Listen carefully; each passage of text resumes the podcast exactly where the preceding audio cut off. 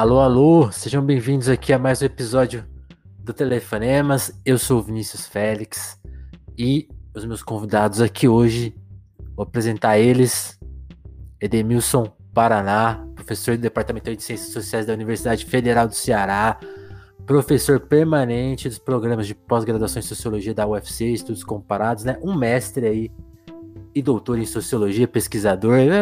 Não vou, se eu ler aqui a biografia dele, tantas coisas que ele fez, vai, vai longe, mas especialmente destacar aquele autor também dos livros.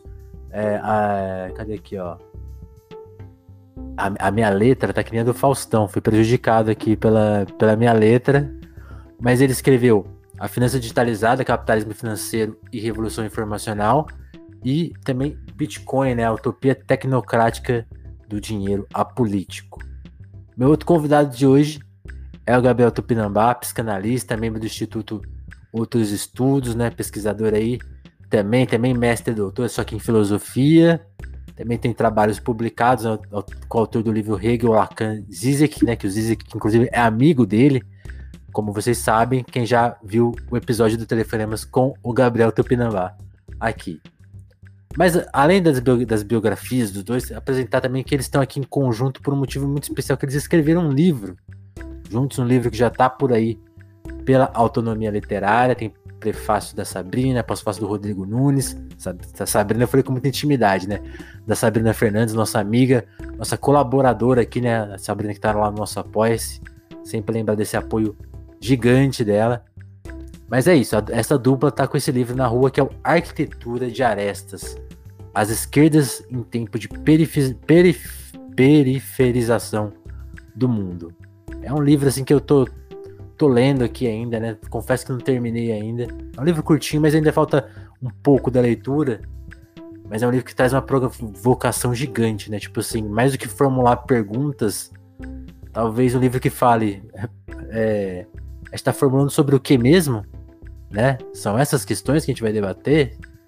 E, e coloca a esquerda não em xeque, mas faz um convite para que as coisas sejam repensadas, né? Será que a gente está pensando nos problemas certos? Que problemas são esses que nos apresentam, né? E é um livro que vai, investiga, assim, é... Não sei se a metáfora é ruim para o Gabriel ser psicanalista, mas leva, leva um pouco a esquerda para a clínica e senta lá e fala, oh, então, você está falando aí dos outros pra caramba, tá tudo... Mas e você? Como, como que tá a sua vida, né? Faz, faz, talvez faça um pouco desse processo. Não sei se eu tô vulgarizando muito a ideia do livro, mas vou pedir que vocês apresentem essa ideia melhor. Antes do papo começar, só lembrar que o Telefonemas é isso, é esse podcast de entrevistas que reprisam, né? O, que, é, o que é o telefonema, uma videoconferência, lógico, mas é esse tipo de conversa à distância que explica muita coisa, né? Tanto o nosso ritmo, mas também como a qualidade do som. Então, se você não está acostumado a podcasts gravados em estúdio, que tem aquela potência sonora, Fique tranquilo, porque aqui o áudio é um pouquinho mais telefônico, mas saiba que o seu cérebro te dá essa coisa que está na sua cabeça, te dá esse presente. A mente se acostuma rapidamente com um som um pouquinho abaixo do que está acostumado. Então, se você está aqui pela primeira vez, fique tranquilo que daqui cinco minutinhos você já vai estar tá dentro da nossa conversa. E eu garanto, o que você vai ouvir aqui hoje vai ser muito importante para você, porque esses caras têm coisas importantes para serem ditas. Gabriel, Edemilson, é por aí mesmo? Queria que vocês se apresentassem rapidamente, se faltou alguma coisa, e já chegar, chegar nessa pergunta, né? Por que escreveu arquitetura? E já vou lançar uma segunda aí. Essa opção muito corajosa de vocês, né? De entregar um livro que começa debatendo a sua própria produção, né? Tipo, é, é um livro que tem onde vocês permitem que as dúvidas e o processo de vocês também fique muito exposto, né? O que não é fácil e que é uma coisa. Eu li muito como corajosa. Tipo, ó, estamos aqui. Esse é o debate. E ele começou assim. Então, se você quiser já contar por a forma que a gente começou, tá, tá aqui, tá exposto, né? Não é um livro que. Vocês não, não, não fecharam uma tese toda, sabe, tipo, para mascarar. Como a, que, que é até uma discussão que tá no livro, né? Das construções, como as construções são feitas, o que, que elas escondem e o que, que elas produzem, né? Mas vou passar a palavra para vocês. Quem quer começar a conversa? Vou só falar uma coisa, porque eu, você falou da sua letra, eu lembrei, cara, que quando eu era criança, minha professora que ela esteja escutando agora saiba que me traumatizou. É, eu lembro que ela olhou meu caderno e uma, uma página, letra de um jeito, na outra página, a letra totalmente diferente. Ela falou, cara, acho que você é esquizofrênico. E até hoje, cara, eu não consigo assinar duas vezes igual. Tipo, já acharam no banco que outra pessoa tinha passado um cheque no meu nome e era eu mesmo, essa outra pessoa. Então, assim, eles ficam tranquilo que tá eu, sabia, eu sabia que eu ia cair nesse golpe, porque eu tenho o mesmo texto aqui digital, mas falei, não, eu vou escrever porque vai ficar no meu resumo. E aí, sim, ficou tudo colado, né?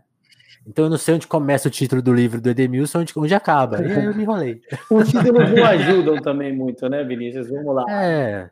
É, é, é, é distopia, utopia, tecnocrática, dinheiro, a política, bagunça é. um pouco aí, confesso.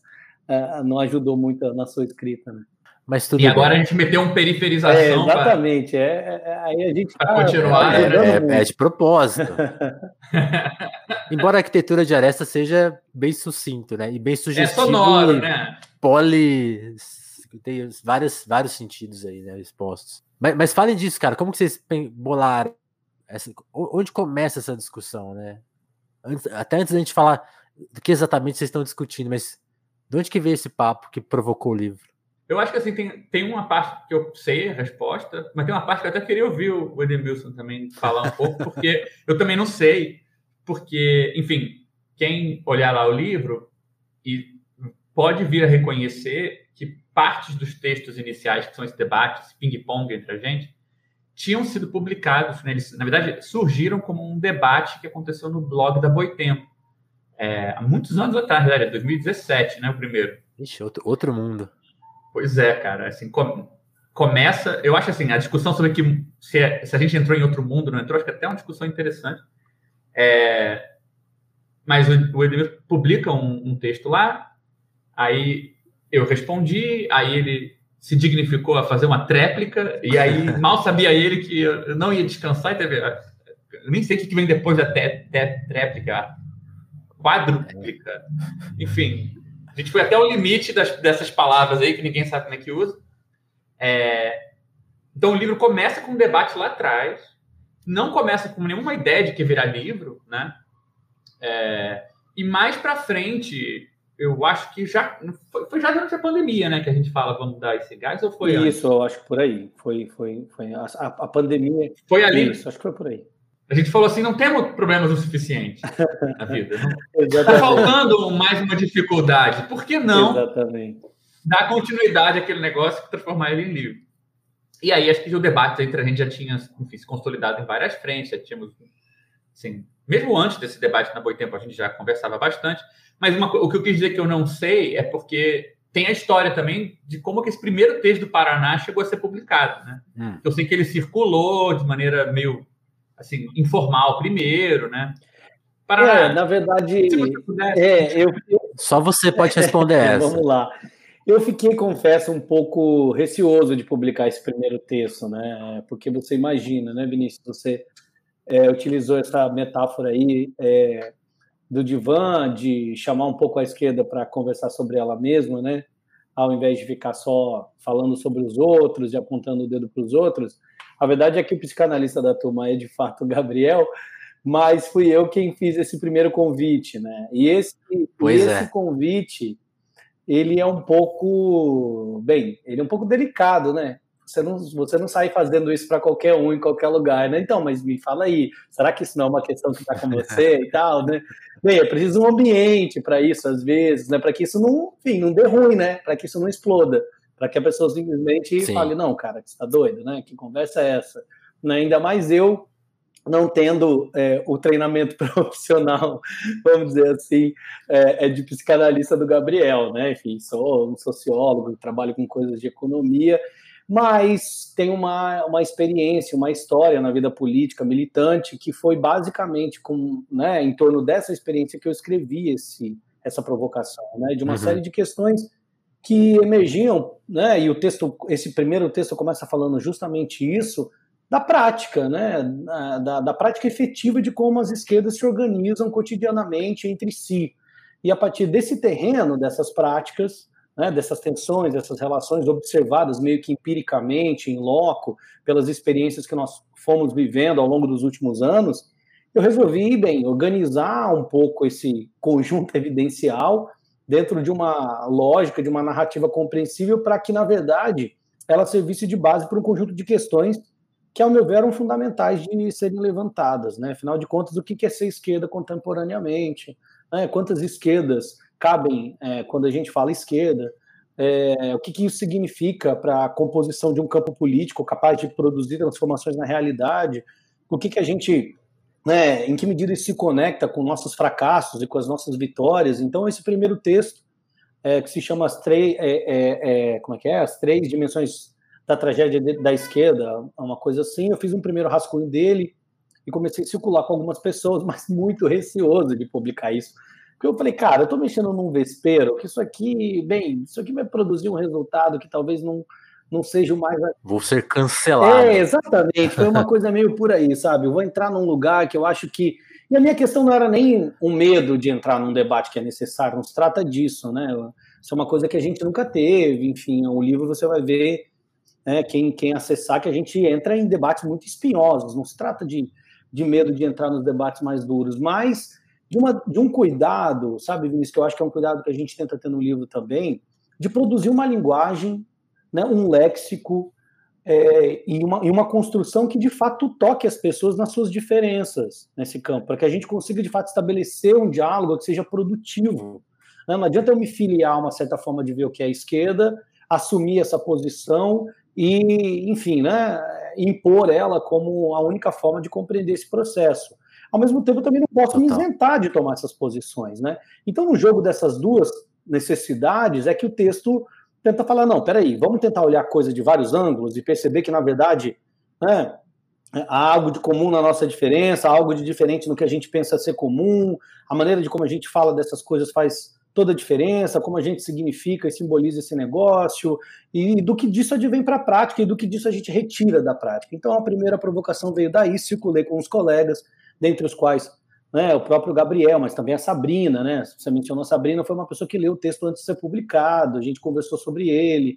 Né? Na verdade, a Sabrina participa desde o início, vamos dizer assim, desse debate do projeto do livro. Não é fortuito Sim. que ela seja a nossa prefaciadora, além de ser uma brilhante pesquisadora na, na, área, né, no campo, né, que envolve, né, a vida política das esquerdas, digamos assim, uma sociologia, né, da vida política prática militante das esquerdas. Tem um livro né, que todos nós conhecemos sobre isso, né, que é o Sintomas Móvidos, publicado também pela Autonomia Literária.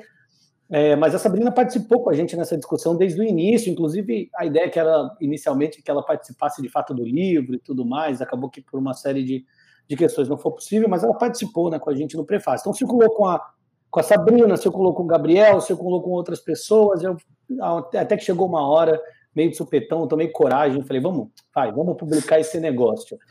É, e, e, aí o resultado foi melhor do que eu esperava, para ser sincero, assim, porque geralmente, realmente surtiu um debate, né, realmente circulou, vieram críticas, mas eu acho que o debate desde então tem sido feito de uma maneira muito fraterna e eu acho muito produtiva. Eu acho que esse é o espírito que o livro chega, assim. São questões delicadas, são questões duras, né? Mas o debate que está ocorrendo em torno dele é um debate, ao nosso ver, assim, que tem sido muito produtivo, está sendo muito interessante participar legal. e acompanhar. É, eu acho isso muito legal porque vocês propõem uma coisa difícil, que é dar um passo para trás, né? Tipo assim, ó, não, eu não vou entrar.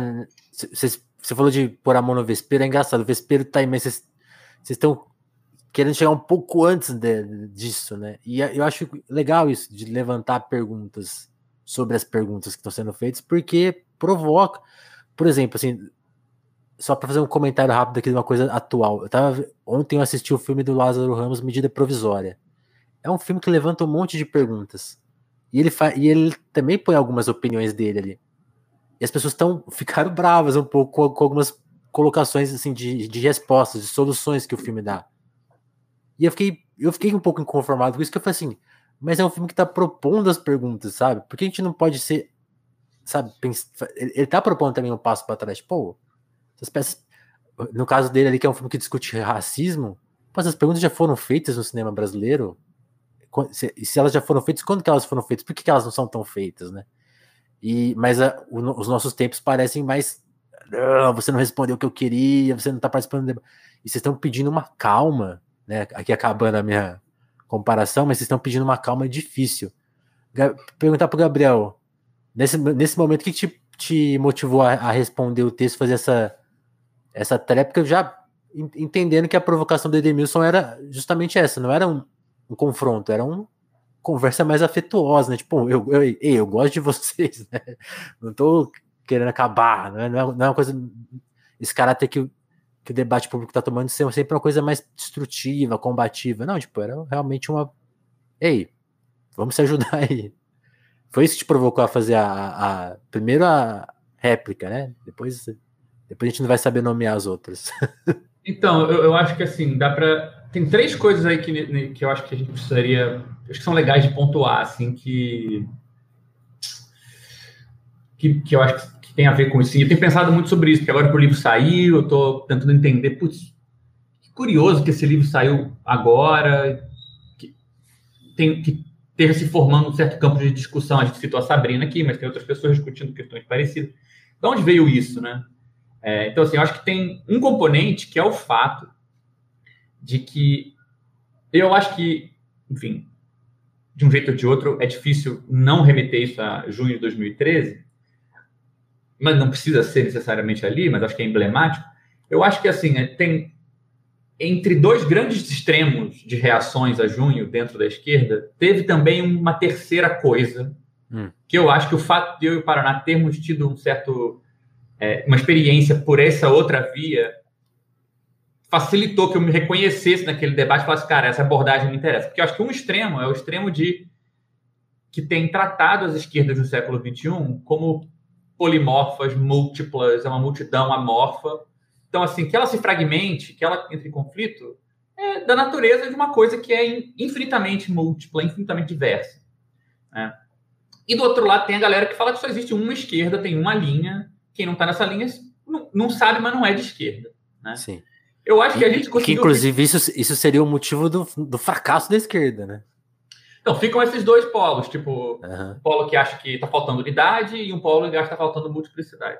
Mas tem uma terceira via, que você vê o texto do, do Demilson, não fala infinita criatividade, multiplicidade, nem fala uma, fala três dimensões. Uhum. Ou seja, que eu acho que é uma coisa que a, que o, a verba sociológica traz, que é tipo, você não, não quer a filosofia do infinito e nem quero o dogmatismo do é uma coisa só. Quantas coisas efetivamente tem? E aí você começa a olhar e elas são de número finito. Né? Então, assim, é, eu acho que olhar a explosão de 2013 e o conflito entre três esquerdas, mais ou menos, que surgiu, né? Uma esquerda governista, uma esquerda que estava na rua mais organicamente envolvida nos protestos, e uma esquerda de partidos menores girando em torno daquele protesto sem saber muito bem como entrar a gente não tem que inventar essas três dimensões. Junho poderia ser entendido justamente como um momento onde, por um gesto quase assim de uma abstração prática, né? Porque normalmente as coisas são muito misturadas, muito mais assim nuançadas, mas em certos momentos ali você realmente via três polos, né? Que tem pontos de contato esquisitos entre si. Então tem os, o PSOL e a galera que estava na rua mais próxima contra o governo num aspecto. Depois o, o PT e os partidos juntos na defesa da representação institucional contra a rua. Em outro sentido, a rua junto com o PT falando o debate é entre A e B, vocês não... esse partido tem nada a ver, né? Então assim, eu acho que quem viveu junho sem ficar, sem interpretar pela via do só tem um caminho ou é assim mesmo, tem infinitos caminhos, pode ter tido por um momento um vislumbre de que tinha uma coisa fragmentada, mas que tem uma forma essa fragmentação. Ela não é amorfa. Né? Então, assim, eu já vinha burilando isso, porque a minha experiência de junho também foi assim, circulando entre, sei lá, como você queira chamar assim, né? movimentos mais desorganizados no sentido clássico, que estavam, uhum. estavam na rua, que eram muito híbridos, os partidos e a reação deles, meus amigos mais próximos do PT interpretando aquilo, e a minha experiência era essa, que tinha uma forma qualquer ali que, que precisava ser pensada. Então, o primeiro ponto era esse. É, quando isso surge no texto do, do Demilson, antes mesmo de ser publicado, é, eu pude ler, e depois ele apresentou isso numa ocupação no Rio de Janeiro, numa visita dele no Rio, é, na UF. Ele deu uma, uma, versão do texto, a gente conversou com os alunos lá que estavam é, é, fazendo essa ocupação. É, e aí me leva ao segundo ponto, porque tem um problema também, se você leva a sério essa ideia dessa fragmentação, mas que tem uma forma, se ela é múltipla, infinita, diversa, e ela não tem forma, ela também não tem resistência. Ela não, não se opõe a nada, né, necessariamente. Uhum. Mas a gente sente que se opõe. Quando você tenta falar desses assuntos para alguém, você sempre sente que tem uma fração da esquerda que está insatisfeita com a resposta que você tem para dar, o tratamento que você tem para fazer. E se você tomar essa fração como um grupo racional de pessoas, você vê que tem uma boa razão de por que eles ficam insatisfeitos. Não é gratuito. Se você organiza o seu jeito de pensar, de agir de tal maneira, realmente você foca nisso e não naquilo. Então, eu acho que o ambiente ali, antes do texto do Paraná surgir, também era um ambiente difícil de ter um endereço para esse tipo de questão. Porque parece que você sempre vai se endereçar a uma parcela dessa esquerda que vai tomar um pedaço desse debate e jogar o resto fora. Né? Uhum. Por exemplo, a gente teve um lançamento do livro em Fortaleza, e eu acho que foi um bom exemplo, foi um papo ótimo. Mas ele foi um bom exemplo disso. A gente trouxe o debate do livro e a gente estava, na verdade, fazendo um debate com uma galera que fala: não, gente, junho de 2013 foi uma espécie de desvio de um bom governo do PT, atrapalhou o caminho da democracia no Brasil. A parte do que a gente tinha para dizer que casava com isso, que é uma crítica, talvez, de, da autossuficiência da esquerda mais autonomista, não sei o quê, eles compram. A parte que cabe, talvez, a esse outro lado da esquerda, não. Então, é difícil você encontrar um endereço que seja flexível o suficiente, né, um espaço flexível o suficiente para ser possível ficar oscilando Total. entre os fragmentos. Eu acho que o Edemilson também me surgiu como um interlocutor que sabe, tinha essa manha né, de fazer isso. Então, assim, é difícil achar esse, esse espaço. E eu acho que é uma coisa que a gente vai ter que lidar tudo de novo agora, né? É, porque fiquei... a gente vai levando o livro nos espaços para apresentar, uhum. esse vai ser um desafio. Eu eu fiquei, eu fiquei pensando isso na leitura, porque eu falei assim, putz, isso aqui tá endereçado. É, é, muito isso que você falou. Eu pensei isso lendo o texto. Falei, isso aí tá endereçado para três grupos de pessoas. Eu, eu, identifico esses grupos, como você falou, são reais, estão aí. Tal, talvez as pessoas vão discordar, tal, mas não, dá para quase colocar todo mundo em um desses três aí, quem, quem, quem tá pensando na esquerda. E aí eu fiquei pensando assim, putz, alguns grupos não vão ver a nossa conversa hoje. Porque eu acho que o, tele, o telefonemas não chega nele, neles. E assim, e, e é engraçado. Vou tirar só um minuto para falar da gente aqui. É muito engraçado, sim, porque eu considero que esse aqui é um podcast, podcast de esquerda, embora os convidados não sejam sempre militantes, não, não é sempre o papo aqui. A gente tem um posicionamento e, e ele vai se dando aí ao longo das conversas. Pode, tem, tem, a gente também teve entrevista de direita, a gente não tem esse, um programa. Aí é engraçado, por não ter um programa e por não ter uma identidade identificável, muita gente não vai compartilhar. Isso falando da dinâmica de rede social, de compartilhar um podcast e tal. Essa conversa não é compartilhável por um grupo, aí o outro grupo não compartilha por essa. Alguns acessam a conversa, participam, mas alguns vícios não, não fazem que as conversas cheguem. Caramba, o debate está todo aqui, as pessoas estão aqui falando coisas importantes e é, eu acho que a gente. Você me desculpa, Vinícius, eu, é, é se eu estou uh, atravessando, mas, mas eu acho que a gente tem um desafio aí enorme com isso, que é como se o livro ele, ele não conseguisse aderir à lógica de auto. a lógica meio autotélica e autorreforçada é, do debate Exato. político no, no, no, tempo dos algoritmos e das mídias sociais, né? Da lógica da algoritmização, isso, porque a gente isso não entra na, nas bolhas de reforço, né? Nas bolhas de filtro de nenhuma das esquerdas, né? O que faz com que, na minha modesta opinião, seja um livro que tenha precisamente sua razão de ser por isso, né? Que tem o seu lugar e a sua importância, mas que torna, ele vai lidar com essa dificuldade. É, torna o nosso trabalho bastante árduo. A gente tem percebido, né, não, Gabriel?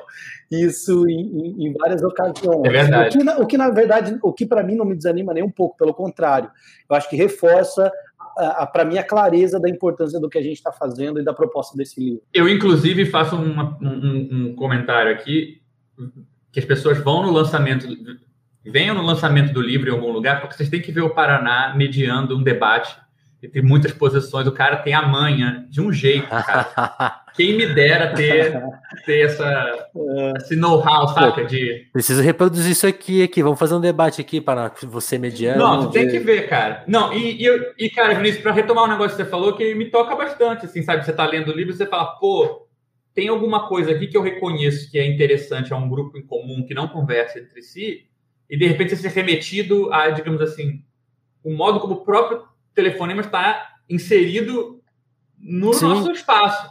Sim. eu acho que, assim, isso, o fato que a gente sabe que vai ter tem, tem um trabalho, tem um esforço prático para poder levar o livro nos lugares para ele circular. Eu acho que isso é a prova de que uma coisa tem algo de político, porque ela, quando a palavra se remete só a outras teorias, às vezes é um discurso mais científico, acadêmico, não sei o quê. Mas quando você está lendo um negócio e você se remete a fora do livro, você fala, caraca, e aquela pessoa que deveria pegar esse livro? Ou, putz, como é que eu faço para fazer esse debate num lugar tal? Né? Você vê que a, a coisa tem um referente, né? Ele se, se refere a um problema que a gente vai enfrentar e assim, precisa, precisa ir muito longe para pensar esse problema. É, não, é, eu e, acho isso muito importante. Isso é muito, sei lá, acho a coisa mais complicada que vocês abordam, porque tem isso, né? São três grupos que existem, né?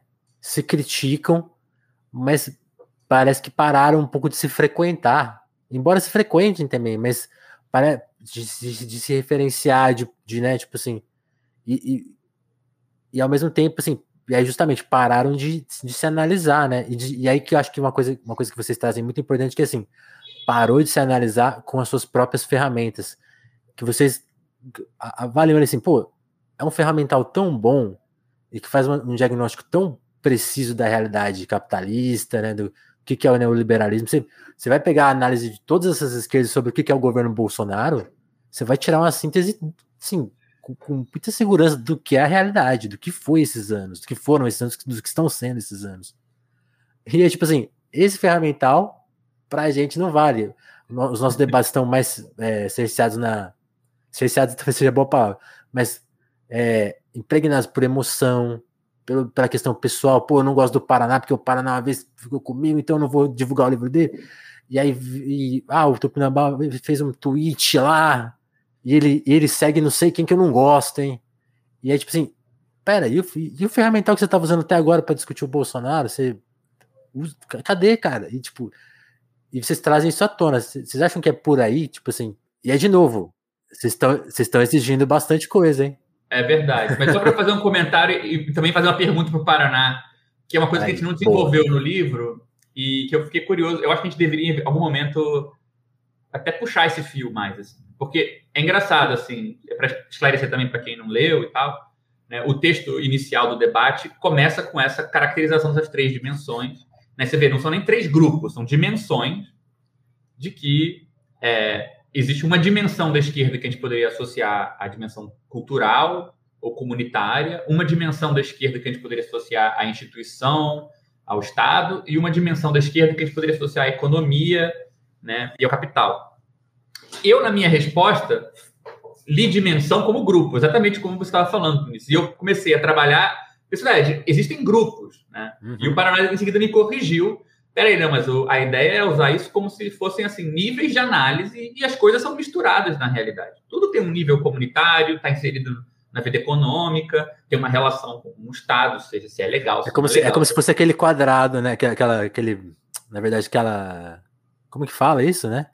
Você, você pode se localizar o espectro, tanto aí, né? O quadro é, o espectro, espectro, você pode do espectro político. Se a gente colocar os três círculos juntos, talvez você fique mais encostado em dois e menos no, no terceiro. Por exemplo, eu acho que é, é encontrar uma ferramenta para falar disso é, é interessante como é que a gente visualizaria. Mas uma coisa que me chama atenção é que, por isso que eu mencionei também essa ideia de que junho talvez tenha sido palco para algum momento novo nessa amarração. Porque eu acho que, por exemplo, quase todos os estudos sobre o Partido dos Trabalhadores no Brasil dos anos 80 para cá falam das três dimensões o tempo todo. Sim. Falam da dimensão comunitária ligada, né, como é que os sindicatos organizam as pessoas, como é que é a vida dentro do partido, o que, que significa na vida das pessoas. Que fala da dimensão econômica, por exemplo, pela questão sindical, fala da luta pelo poder através da via eleitoral. É tudo misturado. Mas parece que seria, eu acho que seria interessante, por isso que eu falei, eu queria ver o que, que você acha. Será que não dá também para falar que, de alguma maneira, dos anos 80 até o século, começo do século 21 e até né, o fim da primeira década do século 21, não tem algo como uma espécie de purificação, sabe? Em vez das coisas serem muito híbridas, é quase como se elas vão também se purificando uma da outra, e a tendência é que realmente existam grupos que estão quase exclusivamente preocupados com uma dimensão, é quase exclusivamente preocupados com a outra. Isso não é natural, não é necessário que seja assim, mas talvez justamente porque as coisas apareceram meio ao ar livre, assim, ao céu aberto, como mais distintas do que o normal, né? mais separadas do que o normal, que tenha sido possível também falar, peraí, essas coisas não vão sempre juntas, elas podem entrar em conflito maior do que a gente pensava, né? É, então, acho que tem uma história, talvez, da, da dos modos de organização no, no, nos últimos 30, 40 anos, que talvez pudesse puxar esse fio, sabe?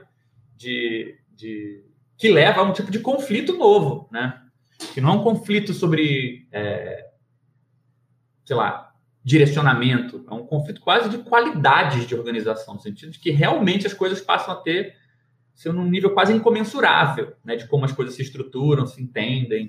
É, eu acho que essa é uma pergunta muito interessante, porque eu acho que envolve, é, me conectando aqui um pouco com o comentário do Vinícius, de apreciação que você fez dele agora, né, Gabriel, de que é, que eu totalmente sigo no sentido de que é muito bom ver ele dizendo que não, peraí, deixa eu, o que, que o telefonemas é no meio disso, assim, acho que é um pouco da provocação que a gente quer que todo mundo receba. Então é muito legal te ouvir, né? Se fazendo essa pergunta, onde né? Estou? Tá, mas e eu, uhum. né?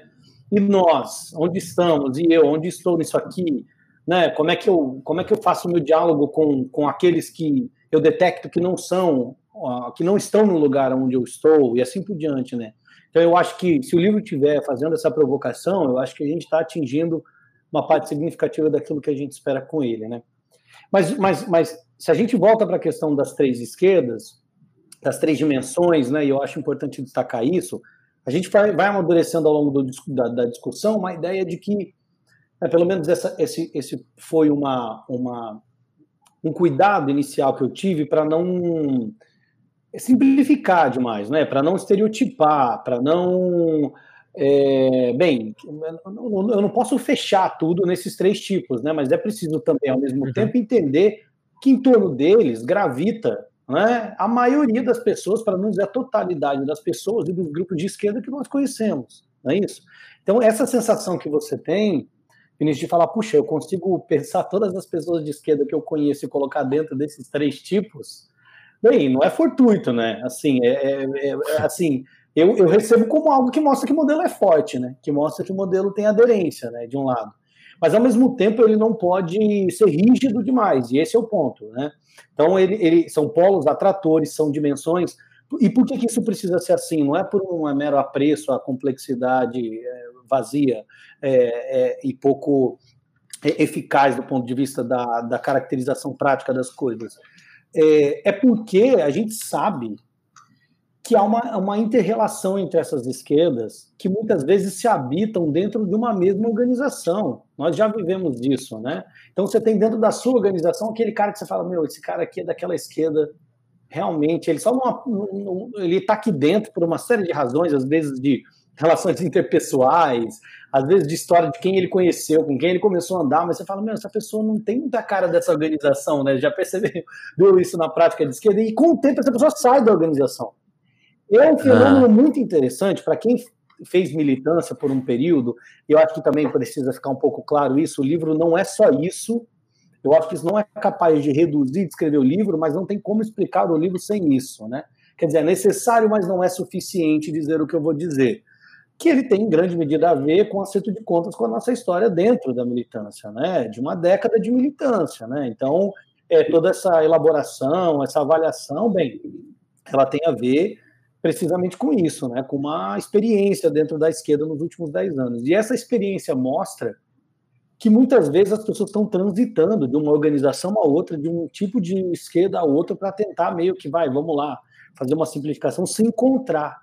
Né? Assim, pô, essa é a minha organização. Você se empolga e você fala, não, mas não é bem assim.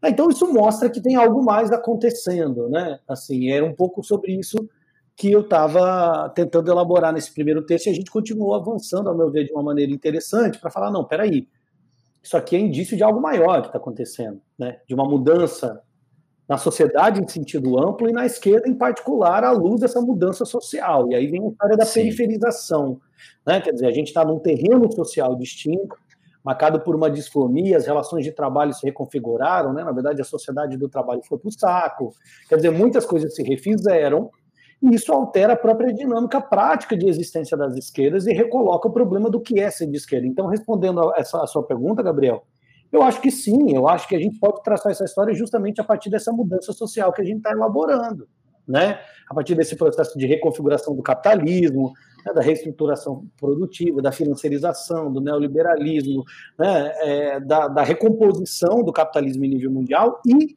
do conjunto de, é, para não ser determinista, né, do conjunto de transformações que vão ocorrendo em paralelo em outras dimensões da vida social, do mundo cultural e da própria organização, do rebatimento disso na organização política, que eu acho que vai nesse quadro tornando esse problema mais evidente para nós. Né?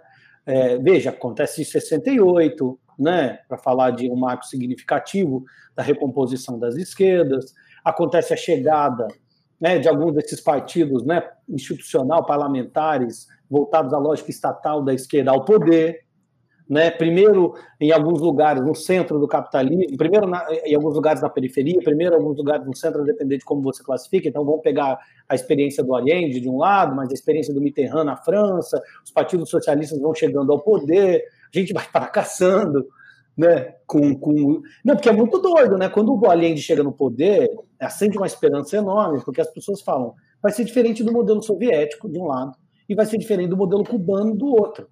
E o Allende dizia isso o tempo todo. O modelo de chegada ao poder e de continuidade do, e, de trans, e do caminho para a transição ao socialismo, né?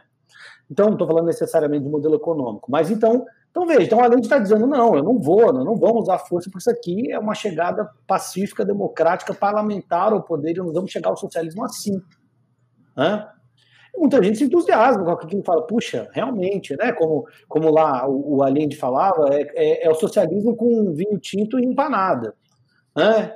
Bem, cara, né, não deu certo, né? Não deu certo porque a gente, enfim, viu a tragédia do que aconteceu. Depois, várias outras experiências, né? Depois você tem a queda do muro, que é outra outra grande desilusão para uma parte significativa da esquerda, aquela que acredita na capacidade Total. de ter um sistema econômico de organização da propriedade da produção alternativo ao atual. E muita gente de esquerda em 91, 89, 91, fala o seguinte: é isso aí, cara. A gente pode atuar na cultura, a gente pode atuar no Estado, a gente pode atuar na política pública, mas o sistema econômico é mundial, são cadeias globais de valor, é uma coisa. Né, não é, não é para isso. Vamos a partir daqui. É, não né? dá para eu virar a mesa do sistema econômico, então nós vamos conviver com o capitalismo. Então você vai tendo esse, todos esses desenvolvimentos, eu acho que isso vai trazendo a gente, Gabriel, junto com essas transformações mais amplas que a gente está tentando considerar para pensar o problema das esquerdas a essa situação. E aí eu acho que, mais uma vez, a gente consegue chegar no ponto de coerência do exercício que a gente está propondo aqui. Né? Quer dizer, a gente quer pensar as esquerdas à luz da reconfiguração social, mas a reconfiguração social à luz da transformação das esquerdas como um ponto evidencial também dela. Né? Então, fazer o caminho de ida e fazer o caminho de volta é um pouco desse caminho que as distintas partes do livro também oferecem. Né? É, tentando responder sem responder, né, cara, a sua pergunta. Mas eu acho que isso junta numa, num comentário que o Vinícius fez no começo sobre, pô, vocês usam essa metáfora da construção que a construção apaga, né? Isso que ele falou do caráter evidencial, eu acho que. O que, é... o que vocês fazem me lembra muito isso aqui, ó. Não sei se vocês concordam. para você, para um lado ficar igualzinho ao outro, você tem que voltar algumas peças. E, e, e no caminho, se você fizer o caminho errado, não fica um lado igual ao outro. Porque você esqueceu uma parte ali. E, e acho que a construção tem muito isso, ela esconde coisas, né? Então você vai com uma intenção, mas um caminhão de coisas fica escondido, né? Mas, mas fala, fala, aí, Gabriel. Não, eu queria falar, assim, até acho, trazendo o que você mencionou agora, eu acho que assim, esse tipo de cubo mágico, essas coisas assim, tem a vantagem ainda de que é um quebra-cabeça, mas as peças encaixam. Você sabe Sim. que tem uma razão profunda que garante o encaixe. Esse é o jogo, né?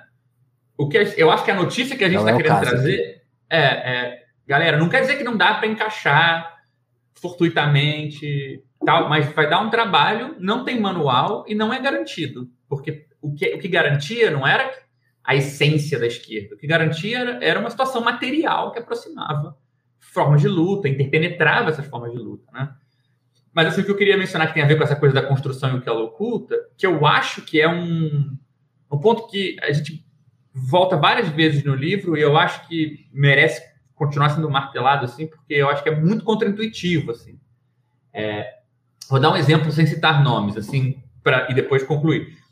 É, depois que o livro já estava para sair, estava pronto e tal, é, uma, uma das atividades nas quais eu me envolvi foi a criação de um fórum que iria reunir representantes de diversas organizações militantes heterogêneas uhum. para conversar sobre problemas em comum que podiam surgir nessas diferentes frentes de luta para ver se não é possível meio que uma, uma frente ajudar a outra, meio que dar um suporte. Umas frentes têm mais dinheiro porque tem fundo partidário, outra é um coletivozinho pequeno, precisa dessa ajuda. O outro não tem um enraizamento com uma base muito fácil, acesso a essa base, o outro tem. Poderia surgir formas de composição. Foi praticamente unânime que ninguém queria fazer isso, porque a ideia é que você tem que projetar força. Isso, a força é uma vantagem política. Essa ideia de solidez é o que garante o, papel, o lugar da esquerda perante o mundo. Então, não quero mostrar um problema. Então, essa a ideia de que a gente constrói alguma coisa e todo o suor dessa construção, e quem já se organizou politicamente, isso acho que pode, pode ser a organização que você quiser, a tendência é que a pessoa conheça o moedor de carne que a esquerda se tornou, porque a vida está muito dura. E você tirar um tempo para distribuir comida, para ir para a rua, tudo isso é muito custoso, né? Então as pessoas adoecem. Então esse custo de construção ficou oculto e os problemas todos que decorrem disso, com a justificativa de que a gente é mais forte socialmente se essas coisas não aparecerem. Ora, o livro está argumentando um pouco o contrário, de que os melhores indícios que a gente tem de de ferramentas concretas para entender o que está acontecendo é olhar para os problemas da esquerda. É como, como o Paraná falou, é quase como se ali se evidencia alguma coisa que em outros lugares do mundo social estão encobertos, porque é, a polimorfia do trabalho é, informal ele é invisibilizante. Essas disjunções entre as coisas são todas recobertas com um discurso de que não, está tudo bem. Na esquerda, quem está dentro da esquerda vê que não é isso. Né? Então, o nosso argumento, eu acho que ele tem essa coisa contra-intuitiva de dizer, cara, uma coisa que a gente está acostumadíssimo, a gente tem, assim, um extremo know-how de como fazer sumir, talvez essa fosse a parte mais convincente, de apelo popular, realmente, talvez, de que a gente está realmente inserido no mundo, que, que, no mundo real, e que a gente partilha algo com as pessoas com quem a gente quer chamar para conversa. Então, assim, essa inversão, eu acho que, né, que a gente pegou essa imagem da, de um debate que aconteceu na arquitetura brasileira nos anos 70, dessa ideia de que esse, esse arquiteto e, e, pensador marxista, o Sérgio Ferro, tinha de que, cara, a arquitetura popular, a arquitetura de operária, né, ela é uma arquitetura que enaltece as marcas do trabalho na construção e não o, passa um ladrilho por cima de tudo depois para sumir, né? E tem uma assonância essa imagem com isso que a gente está falando, né? Total. É, uma imagem, pra, só para concluir, que eu acho que captura muito isso para mim, assim, eu tenho voltado nessa imagem o tempo todo hoje em dia, é que assim, né, se eu te dou uma escada e falo, cara, você pode subir essa escada, mas não chacoalha ela. Não chacoalha, hein? Tu vai confiar que essa escada é segura para subir? Você não vai confiar. Né? Se você não pode chacoalhar, como é que você sabe que a coisa é segura? Né? Então, assim, ser capaz de circular certos tipos de problema é uma prova da solidez das organizações, não é um sinal da fraqueza, né? Um sinal da fraqueza é que você não pode mostrar fraqueza. Todo mundo sabe que a pessoa que fica botando uma banca, a gente fala, ah, tem, tem algo de errado aí. aí tem, né? né? Isso, essa, essa coisa do, da construção é muito bonita, né? Porque é uma coisa assim que, tipo, é só sair na rua, né? Tipo, a construção popular sumiu, né? Assim, em alguma medida do, dos bairros ricos, eu tô querendo dizer, né? Dos, até dos bairros de classe média mesmo, que a classe média também incorporou um pouco dessa, desse visual, né? Então, tipo assim, as casas realmente parecem que, que, que, parece que alguém pegou a casa inteira e colocou lá, né? Não tem as marcas de construção mesmo. Isso foi sumindo e vai sumindo, vai sumindo. Então, é, é, né, é muito louco você pensar que no período que mais se constrói, São Paulo está vivendo esse momento agora, né? Tipo, os prédios cada vez mais tomando conta da cidade, as coisas desaparecendo. Mas quando aquilo ali tá posto, as, as, a marca de construção some é, e, e, dá essa sensação, ah, sempre foi assim, é assim mesmo. A gente não ouve mais falar dos trabalhadores, quem construiu aquilo, como que é a condição de trabalho dessas pessoas. E aí vocês até falam, pô, querer pegar essa, que é a abertura do livro, né, pegar, pe, querer pegar essa metáfora pode até ser um problema pra gente, porque a coisa que a gente lida mal, e eu, eu, gosto da coisa que vocês falam de Brasília, né? Pô, Brasília, o sonho de dois caras socialistas vira um, um exemplo, assim, tipo, é, é, a capital, ainda que o JK tenha bolado ali, não sei, não sei se ele chegou a governar de lá algum tempo, não sei dessa parte, mas logo, logo, poucos anos depois se instala o golpe, então Brasília se inicia de fato com, com, a, com a ditadura militar, com, com, o movimento de extrema direita no Brasil, daquele plano, e a cidade vai se remoldando a partir daquilo. Então ela cria suas periferias e tal. Então, ela, aí, às vezes falam, pô, diante de um trauma desses na nossa história, querer falar de construção, vai, pô, vai, vai, dar, vai dar ruim. Só que, tipo assim, é, parece ser fundamental, né? Querer falar disso mesmo, mostrar isso. Vocês acham que é, é, é por aí, tipo, e, e, aí de novo, falando da construção do livro, né? A construção do livro vocês estão. Tá lá. Ó, teve esse tijolinho do nosso papo inicial, depois a gente foi para frente, né? É por aí mesmo, né? É, o livro está tentando aplicar ele mesmo o que ele está propondo para que seja aplicado no debate mais amplo sobre a natureza, funcionamento, a possível transformação e reconfiguração das esquerdas, né? Então a gente está dizendo, olha, então é, é disso que a gente está falando, né? Se, se é disso que a gente fala, se trata então de mostrar também na própria construção do livro do que ele é feito. E é disso que o livro é feito. Do desencaixe, muitas vezes, do desentendimento. Os seis textos que, que compõem a primeira parte são textos que, bem, né, o fim deles é uma coisa meio. O fim do debate a gente se pergunta, né? Tá, e aí, o que, que isso produziu de fato, né? Aí na parte 2 a gente vai tentar dar um pouco mais de coerência, né? E organizar, estabelecer melhor esses três tipos, como é que isso se. Mas de, de qualquer modo, né? É, o que a gente está mostrando ali é que não há como fazer a segunda parte sem ter feito a primeira, né? E entender que a primeira existe, entender como ela é feita, e se abrir a possibilidade de discutir e pensar isso com as pessoas é fundamental para que a gente possa, de fato, né, é, chegar tanto aos resultados da segunda e dar a essa segunda parte, que é, digamos assim, a parte de um modelo mais formal, né, como uma proposta de análise mais robusta para a gente entender o mundo das esquerdas, é dar a ele eficácia, né? É, convencer e mobilizar as pessoas na eventual eficácia dele, né? Então, é, é que é um espírito que está, de fato, animando o livro desde o primeiro texto, né? É uma conversa muito franca, muito aberta, é, para aceitar erros, para aceitar limites e dificuldades e tensões e desencaixes e desencontros, porque no nosso ver essa é a única forma de falar e entender e colocar o problema das esquerdas é, contemporaneamente. É por isso que a gente chama, né, não por outra razão, de arquitetura de arestas. Né? São muitas arestas que estão em questão.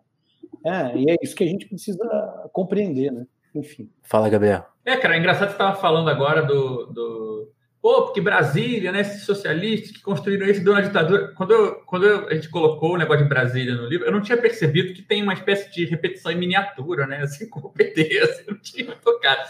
É, tipo, não, isso que, eu queria trazer isso à baila, porque quando, quando o, o Edmilson falou, tipo, pô, quando, quando o muro cai, né, tipo assim, em alguns lugares já tinham tido experiências de esquerda, né? E algumas fracassaram, algumas foram.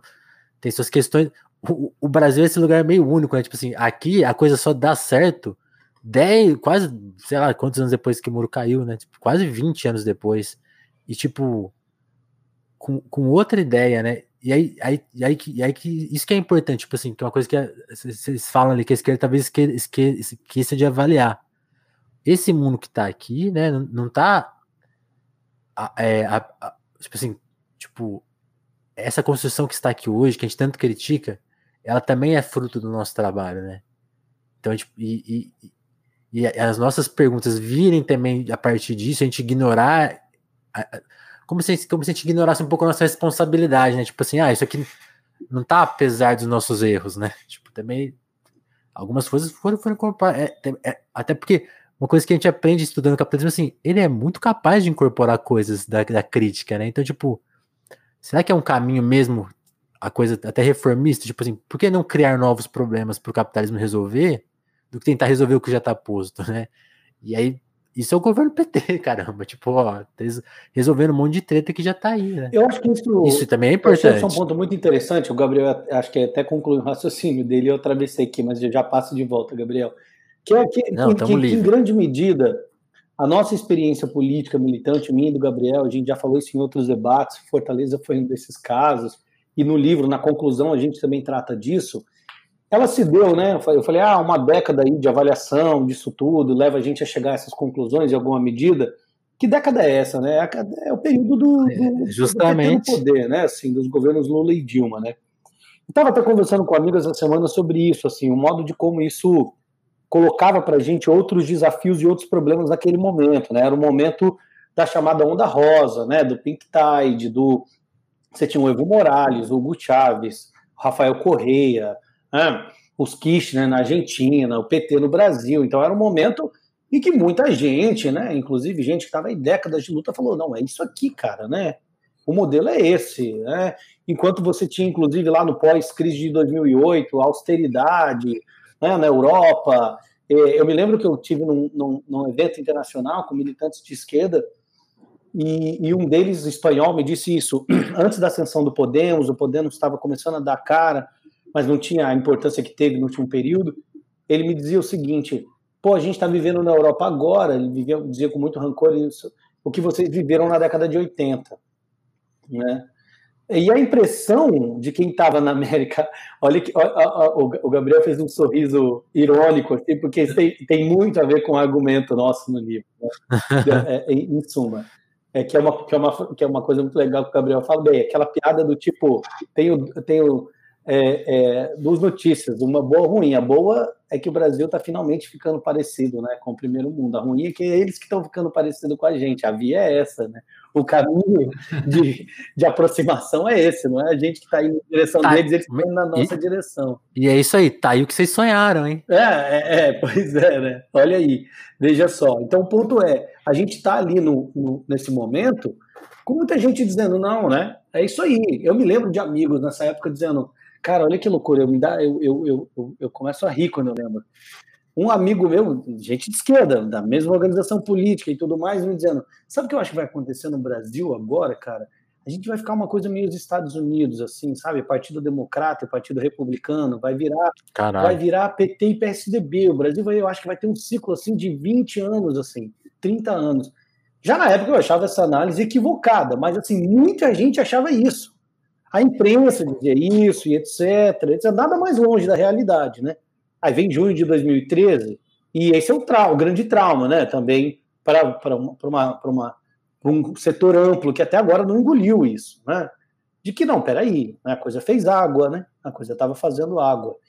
E aí tem é, mais uma das razões, né, Gabriel, para isso tanto ficar aparente de novo, né? Essas, essas tensões voltarem né, e tornarem aparente mais uma vez, né? Em suma. Nossa, eu, eu acho muito isso, cara. E assim, o que eu ia falar de Brasília, que, que, que conecta com essa questão, né? Que assim, enfim, agora percebi até que assim, né, uma das coisas, uma das tragédias mais emblemáticas da construção de Brasília é aquela, aquele lago construído em cima da, da Vila dos Trabalhadores. Lago Paranoá. Né, o Paranoá. Eu tô pensando agora que tem o Belo Monte, tu precisa fazer. Você pode levar essa.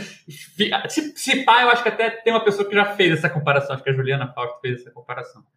É, mas queria falar o seguinte, assim, uma coisa que tem que eu tenho pensado que é um jeito que assim, a gente está tendo que pensar assim, na maneira de, de empurrar esse produto para as pessoas. Gente, lê esse livro e é relevante por quê? É, e uma das maneiras que eu tenho pensado, que tem a ver com, essa, com o que o Paraná falou agora, é o seguinte: eu acho que assim.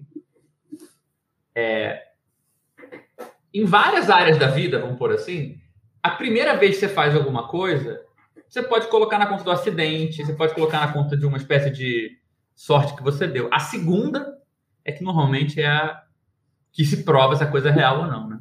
E uma das características de quase todas as experiências do socialismo no século XX é o problema da segunda. Tipo, sei lá, pega a China, né, que acho que nomeia talvez essa questão. Revolução cultural na China não nomeia um problema de primeira vez, nomeia o problema da segunda vez, né? Ah, tem uma. A gente chega ao poder e agora é possível uma esquerda no poder se reinventar? No momento que você chega, é que você conhece o que está acontecendo, né? Então, assim, o problema da segunda vez de qualquer coisa nas experiências de esquerda, eu acho que você consegue ler o século XX quase inteiro por esse ângulo. Né? A relação entre União Soviética e Iugoslávia, essas coisas que têm uma espécie de segunda vida dentro do projeto ou que existem de forma parasitária logo ali perto. Então, tem muitas experiências que têm essa característica, né? E, de certa maneira, eu acho que o livro da gente entra nessa aposta, né? Tipo, cara, a gente está vivendo. Tudo bem, parece que, que não, mas de certa maneira a gente sabe que o PT é parte constitutiva da discussão é, do Bolsonaro, do ideário bolsonarista e tudo mais, a gente ainda está, digamos assim, no ocaso dessa primeira experiência, né? E tem duas maneiras de prosseguir. Uma maneira é falar, gente, vamos enterrar, olhando de fora esse fracasso, e ele acabou, e aí vamos esperar. E a outra é colocar esse velho problema de é possível se reinventar de dentro, né? Ou seja, a esquerda poderia ter ferramenta para pensar o seu próprio fracasso de dentro dessa experiência e sair de outra forma, né? Então, claro que assim, a nossa contribuição para isso é bastante humilde, mas eu acho que de certa maneira é, não é à toa que esse, a minha antecipação é que esse debate vai voltar, né? Ele existiu durante o governo PT Lula Dilma, ele sumiu um pouco com o governo Bolsonaro, Temer Bolsonaro por conta do crescimento da polarização, esse tipo de nuance de gente, mas será que a gente está bem posicionado? Será que a gente pensou sobre isso aquilo? Virou quase uma obscenidade para o momento, né? Mas haja vitória do Lula, não haja vitória do Lula agora, eu acho que esse, essa questão vai voltar com muita força de novamente, a gente tem ferramentas para avaliar nossos próprios fracassos, fracasso eleitoral, caso derrota, porque supostamente a gente tem tudo para ganhar, né? Sei lá, pandemia, ingerência e caos, crise econômica, por que não ganhar? Né? Se a princípio a história é que a gente só não ganhou porque o Lula estava preso. Né? E do outro lado, se a gente ganha e, e, herda essa confusão aí, né? de novo, que ferramentas a gente tem para se posicionar nesse terreno totalmente é, esculhambado? Então, eu, eu acho que dá para inserir a contribuição do livro também na aposta de que a gente vai ter que insistir o tempo que for nessa posição, de que continua sendo o nosso desafio né, essa espécie de reinvenção de dentro do, do primeiro momento. Né? É, porque tem um ponto. É porque... Ah, desculpa, vai lá, Vinícius, depois eu entro. Não, fala aí, Edmilson. Eu só, não, só queria acrescentar isso que você falou, né? Tipo, o livro de vocês é pensado nesse período porque isso é, isso é, aí vou falando muito do Brasil, né? O Brasil é muito isso, né? Tipo assim, voltando lá no, no passado, na, na, na, na, criação do Brasil, vem, vem, é, de um, é, é, fruto de um crime. É um crime que moldou a, a, como a gente pensa a, toda a história da humanidade da, dali para cá. Né? Dessa expropriação do, de, de, outros territórios, né? Então, tipo assim, é criado a partir daí. Aí, tipo assim, 500 anos lá na frente, tem um, um governo que tateou resolver as questões fundamentais que estão aí, né? Então, tipo assim, pô, vai, vai dar acesso às pessoas que estavam sem acesso, né? Vai, vai, arejar o debate, né? Tipo assim, pô, vocês criaram militantes num período arejado, né? Tipo assim, lógico que tem as. Aí sempre vai ter os poréns. Pô, perseguição política parou no Brasil, longe disso. Essa solução veio acoplada também, talvez, do, do período de maior encarceramento em massa do Brasil. É, é uma contradição forte demais, assim, para conseguir imaginar que, que o trabalho está sendo bem feito, só que o trabalho também está sendo bem feito, né? E aí, e aí, isso deixa, é ponto de deixar louco mesmo, assim. E aí, quando, quando o Gabriel faz, pô, herdar essa tragédia, né? Nos dois sentidos. Se herdar perdendo, que aí muita gente antevê uma destruição completa, né? Tipo, aí, aí acabou o Brasil, porque vai vão prender o Lula, vai virar uma loucura, né? Tipo assim, vai ser a completa destruição do Brasil. Herdando ganhando, será que é tão diferente assim o que, o que vem por aí se não for feita alguma mudança efetiva? Porque uma coisa que eu não canso de lembrar, assim, como que o, o mundo funcionava na época que o PT estava no poder, tipo, como que a imprensa operava. Qual era o modo de crítica da imprensa? As pessoas lembram disso? Essa, uma coisa que, que eu acho muito legal, assim, o período do golpe culmina com uma, um reposicionamento, por exemplo, da Globo, né? Tipo assim, a Globo é cool, é legal, tem bons humoristas, né? Tipo assim, é, está virando uma TV mais diversa, tudo, isso é tudo muito legal, mas acontece no momento que a proposta política efetiva do país é contrária. E quando a proposta efetiva do país era mais semelhante ao que eles estão fazendo hoje, eles faziam ideologicamente o inverso, né? Para mim, é que chega a ser gritante isso, porque parece que vai ser automático. Na hora que a esquerda voltar ao poder, o programa ideológico de toda essa galera vai inverter de novo. Vai ser mais combativo, né? Que é, que é sempre a coisa que eu fico imaginando. Imagina o PT com 50 mil pessoas morrendo, quer dizer, de uma doença que tem tratamento, né? Que tem como combater, tem estratégias sanitárias, Imagina, imagina o Haddad tocando 4 mil vidas é, perdidas por dia, né? O livro de vocês mesmo, o prefácio fala em 400 mil mortos pela Covid. Hoje a gente lê ele e fala, pô, tá, tá muito desatualizado, cara. São 600 mil, né? E aí, tipo assim, e tudo isso pra certa. Não, tá tudo ok, né? Para esses mecanismos que vão avaliar o, um eventual governo de esquerda né, no futuro. Então eu fico pensando assim, quanto que uma vitória, sem a, reavaliação que vocês estão propondo, vai ser muito semelhante a uma derrota. Vocês acham que faz sentido isso mesmo? Eu acho que faz muito sentido, e eu acho que caminha para e passo com a, com a proposta, enfim, que a gente está tentando construir no livro, que é a seguinte, né, colocando em, em outros termos, talvez mais simples. É, o que o livro está chamando a gente a fazer é pensar o seguinte, ok, chegamos à conclusão, me parece bastante factível, difícil de ser negada, de que qualquer que seja a sua posição de esquerda hoje, meu camarada, você está na defensiva no Brasil de 2022, não é isso? Você é uma cultura isso. voltada para a dimensão, perdão, você é uma esquerda voltada para a dimensão cultural comunitária, né? É, propenso às lógicas organizativas com base na horizontalidade, na autonomia, veja, me parece ser o cenário mais arejado e propício para esse tipo de proposta. Você é uma esquerda que atua com base na dimensão da representatividade formal, democrática, parlamentar, na ocupação do Estado, na realização de políticas públicas abrangentes, extensivas e eficazes, bem, né, convenhamos que o Estado né, não não está caminhando né, nas suas distintas esferas exatamente nessa direção e parece, nessa conjuntura, cada vez menos poroso nessa direção, desorientado, ineficaz, quando não travado e barrado nessa direção. Ok, você, então, daquela esquerda que acredita na necessidade de mudança do modelo econômico, da reconfiguração das relações de trabalho, das relações de produção, igualmente você está num cenário altamente é, desfavorável. Né? É, em suma, em, sob qualquer ponto de vista que se olhe, a gente está perdendo.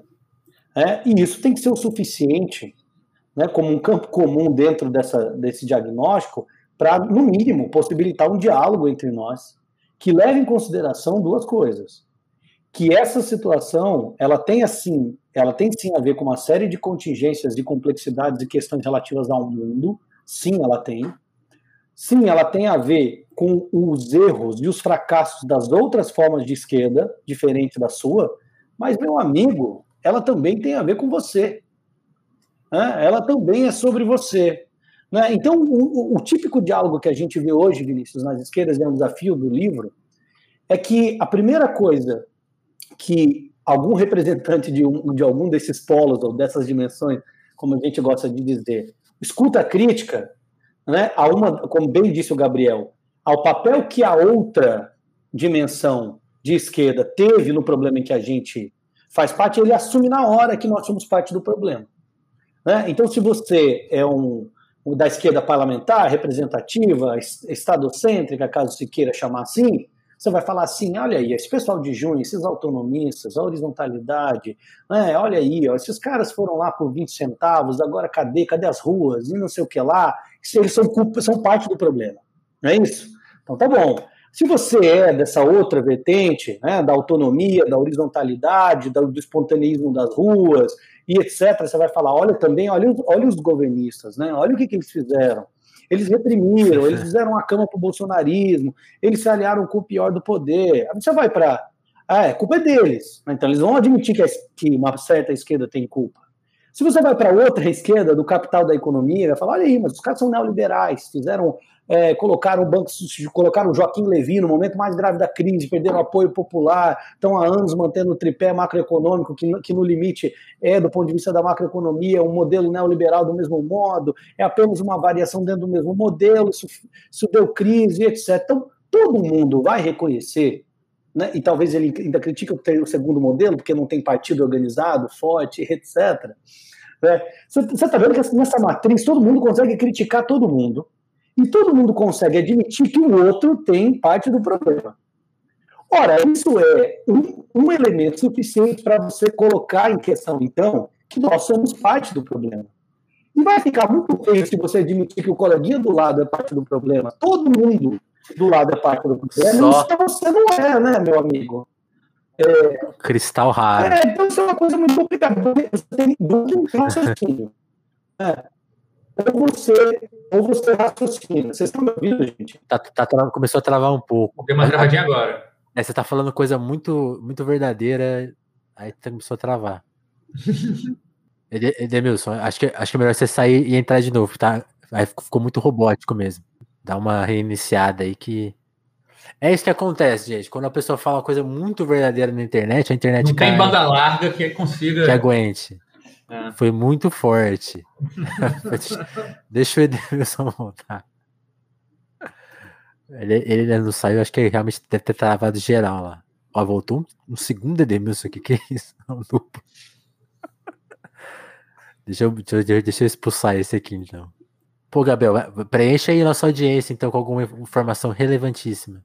Então, não, cara, assim, é, eu, eu, pegando né, o, o, fio do que o Edemilson estava falando, é, que eu acho que é essa, essa, esse tipo de análise, por exemplo, né? Ah, por exemplo, é uma análise clássica, dizer algo do tipo, é, quando o Estado precisa gerir uma crise econômica, ele eleva as massas no sentimento nacionalista, para poder usar esse senso de comunidade para purificar o ambiente de trabalho, né, criticar os imigrantes, é, segregar pessoas.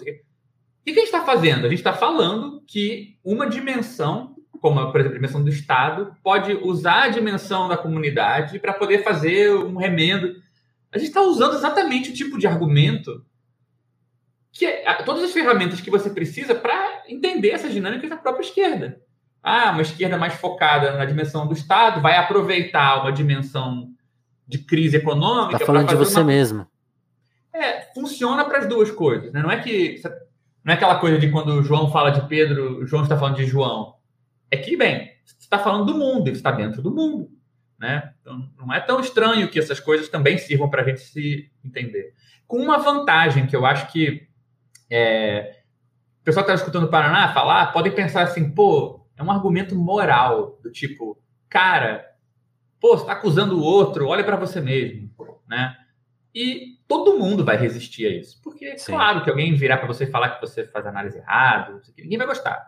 O argumento da gente não é moral.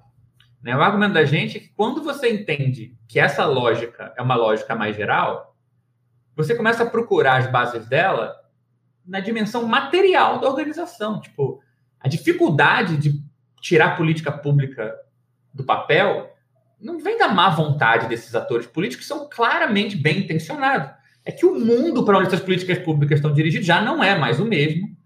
política pública não faz comunidade. Né?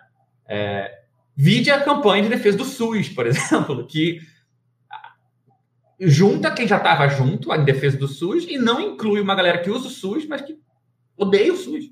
Né? Então, assim, é, não faz comunidade. Não necessariamente remedia um problema econômico. Né? Então, o mundo começa a não responder como a gente estava acostumado e se você mantém o mesmo modelo de ação que você tinha antes, a única, e você acha que ele está certo, a única explicação que sobra é que alguma coisa nas outras partes está errada. Então, o legal de levar o caminho que a gente está falando e tirar as consequências dele é que você passa a poder explicar esses descompassos de uma maneira que não é moral, não tem a ver com acusar o coleguinha da outra organização. Né? Eu acho é, que tem uma ideia difícil de... de fazer mesmo. Pois é, mas por outro lado, assim, é... tem, eu acho que cria uma distanciazinha onde, com sorte, quem sabe, alguns debates se tornam possíveis, porque Sim se tem algo em comum entre essas esquerdas incomensuráveis é que todas foram levadas pelo ralo pela transformação material das condições. Os únicos debates que eu já consegui ter, assim, abertos mesmo, francos mesmo, que não eram só comparar a figurinha entre grupos muito heterogêneos, eram sobre sofrimento na militância. Tipo, essa parte de que, tipo, cara, o que eu estava fazendo, de repente meu pé tá na areia movediça, as atividades são mais difíceis, o militômetro fica aqui no ouvido gritando que você deveria estar fazendo mais e nada é suficiente. Os problemas pessoais ganham uma proporção maior. Eu não sei mais dizer se eu tenho eficácia ou não tenho eficácia, por mais que eu esteja fazendo algo parecido. tenho certeza que se tiver alguém ouvindo aqui que é de, do PCB, é de uma organização autonomista anarquista, ou está no PT, que pode se identificar com essas coisas, porque esses problemas não são morais, eles são indícios de que a água está subindo, o mundo está mudando, a estrutura social está se alterando de tal maneira que os mesmos modos de organização, é por isso que a gente está querendo focar na dimensão prática, não é os seus uhum. princípios. Os princípios são ótimos, eu sei que você é bem intencionado. Mas o terreno mudou de tal maneira que está todo mundo sofrendo. E na falta de outro modelo de análise, o que sobra é dizer que o modelo dos outros está errado. Né? Então, eu acho que tem esse, esse aspecto.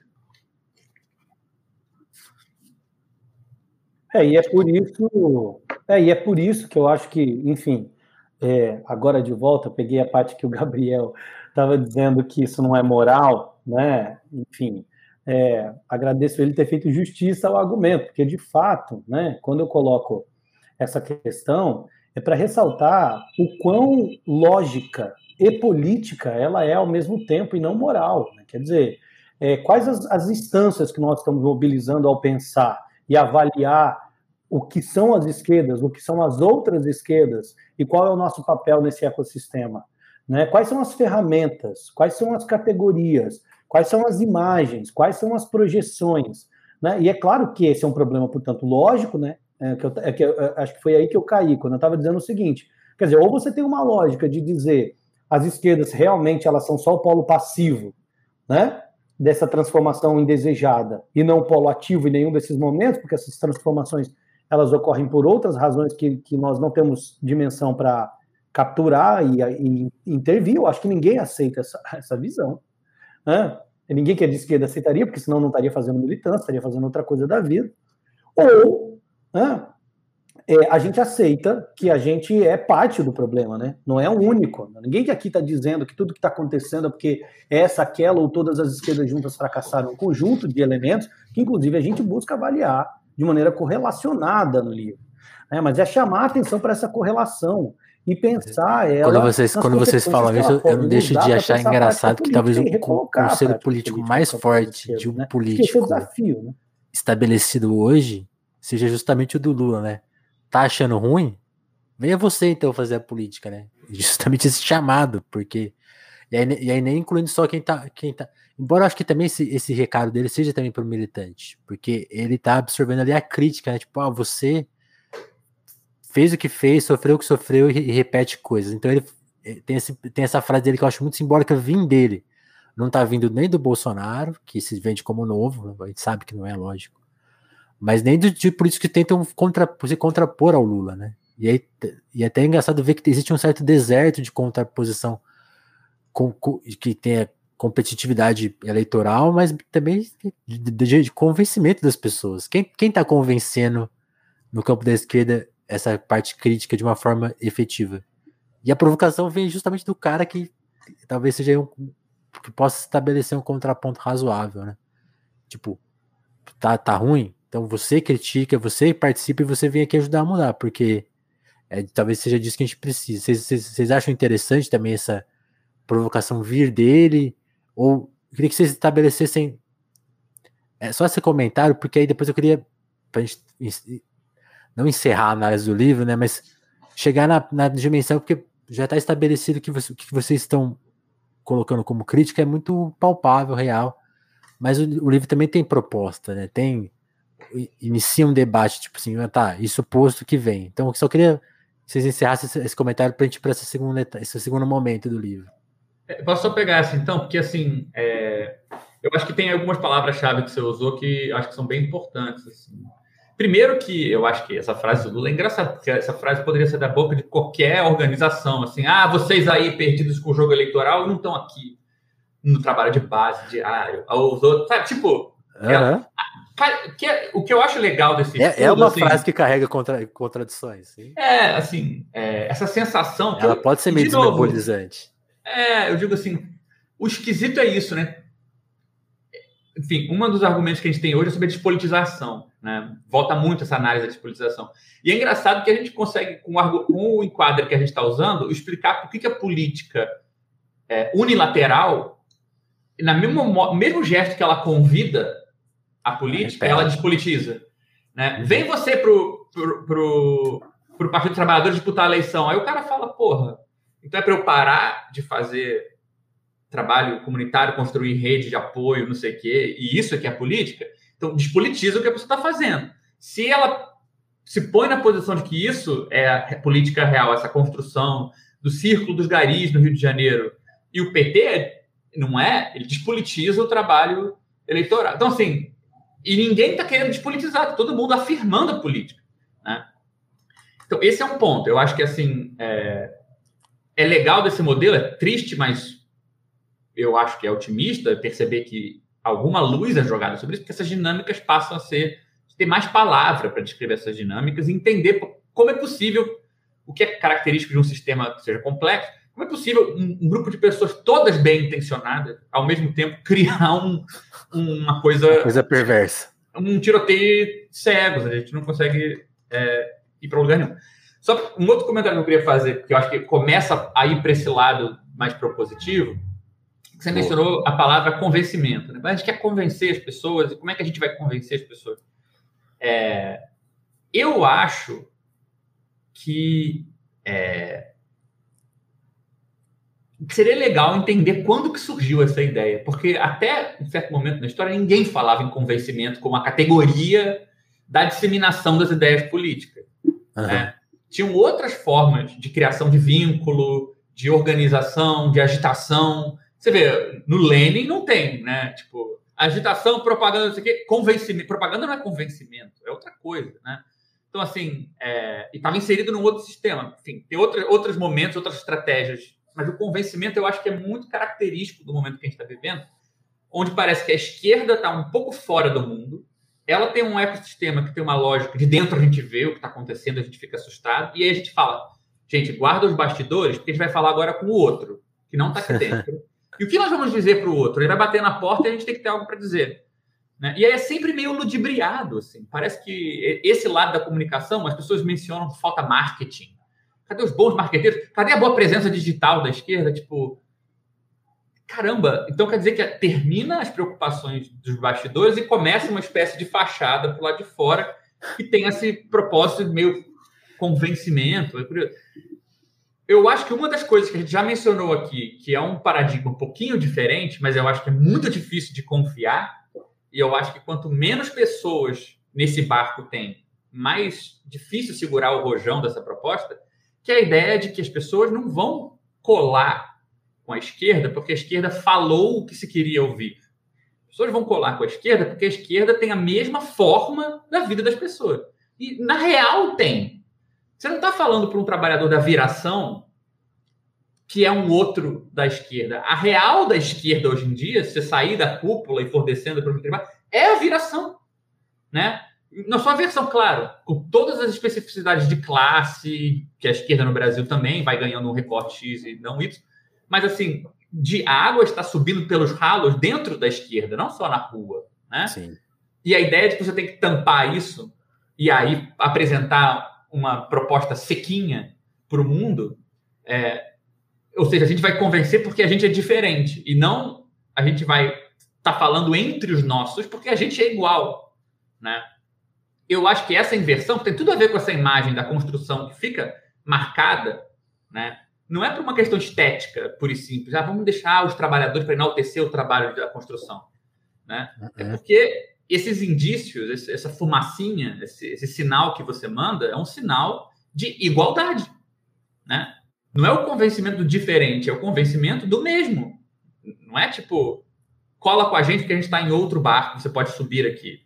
É porque, querido, o barco está fazendo algo em todo lugar, na sua vida, e inclusive dentro da esquerda. Então, o que a gente faz aqui, se é bom, de organização da própria esquerda, tá aí uma prova para você concreta de que a gente sabe lidar com essa situação. E eu acho que isso é um jeito de ler, inclusive, algumas das, le... algumas das maneiras de interpretar o bolsonarismo que me preocupa um pouco, hum. que reconhecem, por exemplo, assim, esses traços mambembes na figura do Bolsonaro, reconhecem que é falso, né? Mas tem dificuldade, às vezes, de, de... Tudo bem que é falso, mas se o falso está funcionando, não é por manipulação, as pessoas não são simplesmente manipuláveis, né? tem um elemento do discurso do Bolsonaro que eu acho que a gente deveria pensar com mais calma, que é que hoje no cenário parece que é assim, né? É, enfim, as coisas estão indo para buraco, num nível para além do, do, da orientação política, no sentido como a gente usa no livro, do terreno onde a política se joga, né? Socioeconômico. A direita tem cacife para dar más notícias, para dizer, ó, vai dar ruim, se vira, né? E a esquerda acha que o contrário disso é dar boas notícias. É dizer, não, gente, vai dar tudo certo. Só que a pessoa que está vendo a água subir fala assim, cara, se você está dizendo que tá tudo certo, você está em outro lugar que não é o mesmo que eu. Se você está em outro lugar que não é o mesmo que eu, eu não vou com você. Tipo, eu estou vendo a água subir aqui, você é que está atrasado, né? Então, quanto mais boas notícias a gente dá, mais a gente parece conservador, né? Apegado a um mundo que as pessoas já não estão vendo, vendo que não está aí. Né?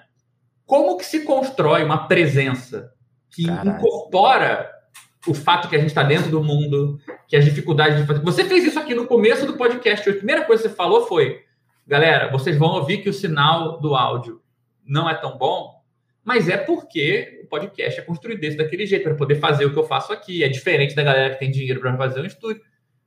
Eu espero que o, o, o, ouvinte aqui perceba que quer dizer que o podcast está no mesmo mundo que ele. Né? Ou seja, o que parece um traço de uma coisa mais rudimentar né, é prova de que o podcast está dentro da realidade, não está fora da realidade. Né? Então, assim, como é que é que a gente transforma isso numa, numa ferramenta? De repente some o, o, problema do convencimento, sacou? Vira um outro sim, problema. Sim, E é, é, engraçado, você, fico feliz que você gostou dessa ideia, porque é uma ideia que eu fiquei, eu fiquei bolando isso ontem. Porque essa semana eu fiquei. Só, só, só comentar isso, porque achei legal. Essa semana eu fiquei pensando, eu fiquei tentando resolver o problema do áudio. E aí eu estudei, aí eu procurei especialistas, e aí eu descobri que não tem uma solução. Se você quiser exatamente o que as pessoas estão fazendo, você tem que ir lá onde elas estão fazendo isso. Aí eu falei, e aí minha resposta pensa assim: no momento não tem como, né? Não tem como alugar um estúdio, comprar duas passagens e falar, Gabriel, ó, sexta vocês vão lá. Então a gente vai construir a partir daqui. E a gente tem que, e ao invés de eu tentar esconder ou mascarar, né? Tipo assim, porque isso é louco, sabe? Que é mais louco ainda, porque eu tenho essa informação há muito tempo. Um cara me falou, um cara, um cara me explicou, falou, ó, essa questão do som é assim, se você se, se dispuser a ficar tantos minutos de um som que você está jogando ali inicialmente mais incômodo, seu cérebro, em questão de minutos, percebe e aquilo deixa de ser um incômodo. Você vai ouvir numa boa, porque a informação, inclusive, tá tá numa boa qualidade. Tô, tá, talvez não comparado realmente a dos profissionais, mas tá claro, tá audível, então. É, e eu, fiquei, eu ficava assim, pô, será que eu aviso as pessoas?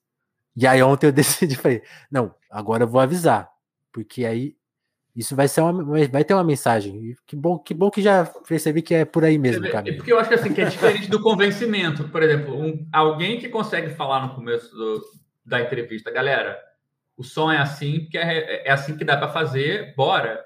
Eu já sei que eu vou escutar, eu posso escutar uma pergunta diferente que eu escutaria de alguém que tem que sumir com tudo, todo o dinheiro que está fazendo aquele podcast sustentar. Imagina a gente fazendo essa mesma conversa com alguém que está entrevistando, que tipo assim, está metendo um bando de dinheiro no bolso, um bando de financiamento, a pessoa não vai querer falar certas coisas. Sacou? Então, assim, você não tá. Não é um, um sinal para o outro, né? é aquela piscadinha de olho para um igual. É outra parada. Total. É um sinal para o cara de, tipo, ah, eu sei mais ou menos o que eu posso esperar dali, eu posso me meter ali, que eu sei com o que eu estou falando, né? Mas, é, mas aí tem um ponto interessante que volta, né? Eu, eu, tenho batido nessa, nessa, nessa tecla na nossa conversa hoje, que é a seguinte, né? Essa coisa de dar as boas notícias e as más notícias mostra uma coisa é significativa, é que é Hoje a extrema-direita tá, parece mais conectada com o fluxo da história, por assim dizer, do que a esquerda. E isso aparece para o bom senso das pessoas, cara. É simples assim, né? Em, em alguma medida. Bem, você vê um, um, um, uma figura apocalíptica falando: ó, é isso aí mesmo, o desemprego é isso aí, a miséria é isso aí, e, eu, e a solução sabe qual é? Cada um cuida do seu e vamos para cima, se ama e beleza, tudo bem, a gente não concorda com a solução. Mas o diagnóstico de que a coisa está dando muito errado e que o negócio está feio e que a chance não é de melhorar, é de piorar, porque é isso que a extrema-direita está falando, né? Vai piorar. Vai piorar e é melhor você me manter aqui, porque sou eu que vou é, é, é, é lidar com o fato e ter clareza com o fato de que vai piorar. Né? E, e, o jeito que eu vou lidar é esse: é com arma, é com isso, é com aquilo, é com mais liberdade econômica, é com fim dos impostos para te encher o saco. Do tipo, ó, as pessoas estão vendo, cara, que política pública, que o Estado. Eu acabei de perceber que a descrição pode ser a seguinte, né? Tipo, tem um incêndio acontecendo. Seguinte, quer saber? Vai, tá de um lado tem esquerda tá dizendo que não está acontecendo, e do outro a direita falando que está acontecendo, mas ela vai tacar mais combustível em cima, né? Tipo, tem a solução perfeita, gente, combustível. Mas pelo menos reconhece que o incêndio está ali, né? É, é isso mesmo. É, é, é isso mesmo. É, é, é, isso mesmo. Mas, mas isso é interessante porque é uma dupla forma de avaliar as coisas, que eu acho que, de novo, casa com o exercício, né, é, é com a lógica é, em dois níveis, né, que se auto-reforça do livro, que é o seguinte, a, a metáfora do incêndio serve para a realidade como um todo, né, mas serve para a própria esquerda. A gente o não clássico. vai convencer ninguém se a gente o clássico não é hora de criticar. Não tem um problema com as esquerdas e que a gente precisa né, considerar isso para poder se conectar com o que está acontecendo. Porque é, é a mesma. É, o meu problema, não vamos criticar, não vamos pensar, não vamos reavaliar, não vamos colocar as coisas em questão, em questão. É exatamente o que disse o Gabriel. Vamos esconder, fazer uma maquiagem, fazer de conta, em vez de você dizer, olha, não, olha, o som tem esse problema tal, você chega aqui e começa a dar um discurso sobre isso, aquilo, que o som é aquilo, que na verdade isso mostra tanto que o podcast é mais sensacional.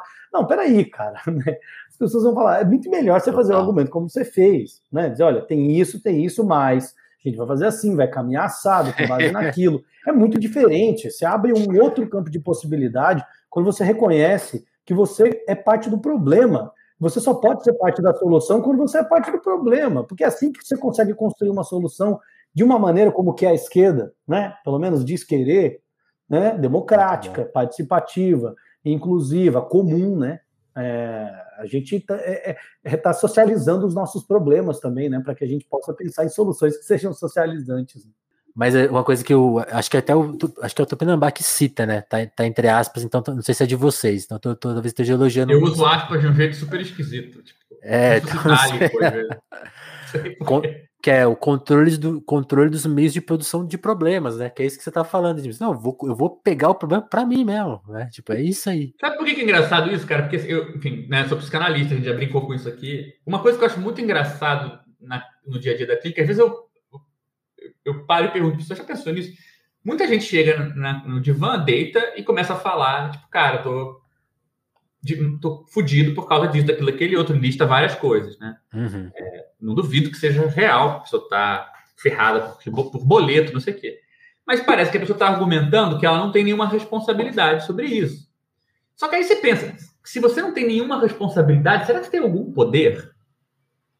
Né? Só dá para você ter poder se você está implicado, né? Tipo, se eu estou segurando alguma coisa e, sei lá, tem que levantar um peso e eu não estou conseguindo levantar, bem, eu estou implicado, eu que não estou levantando. O que quer dizer que eu poderia levantar.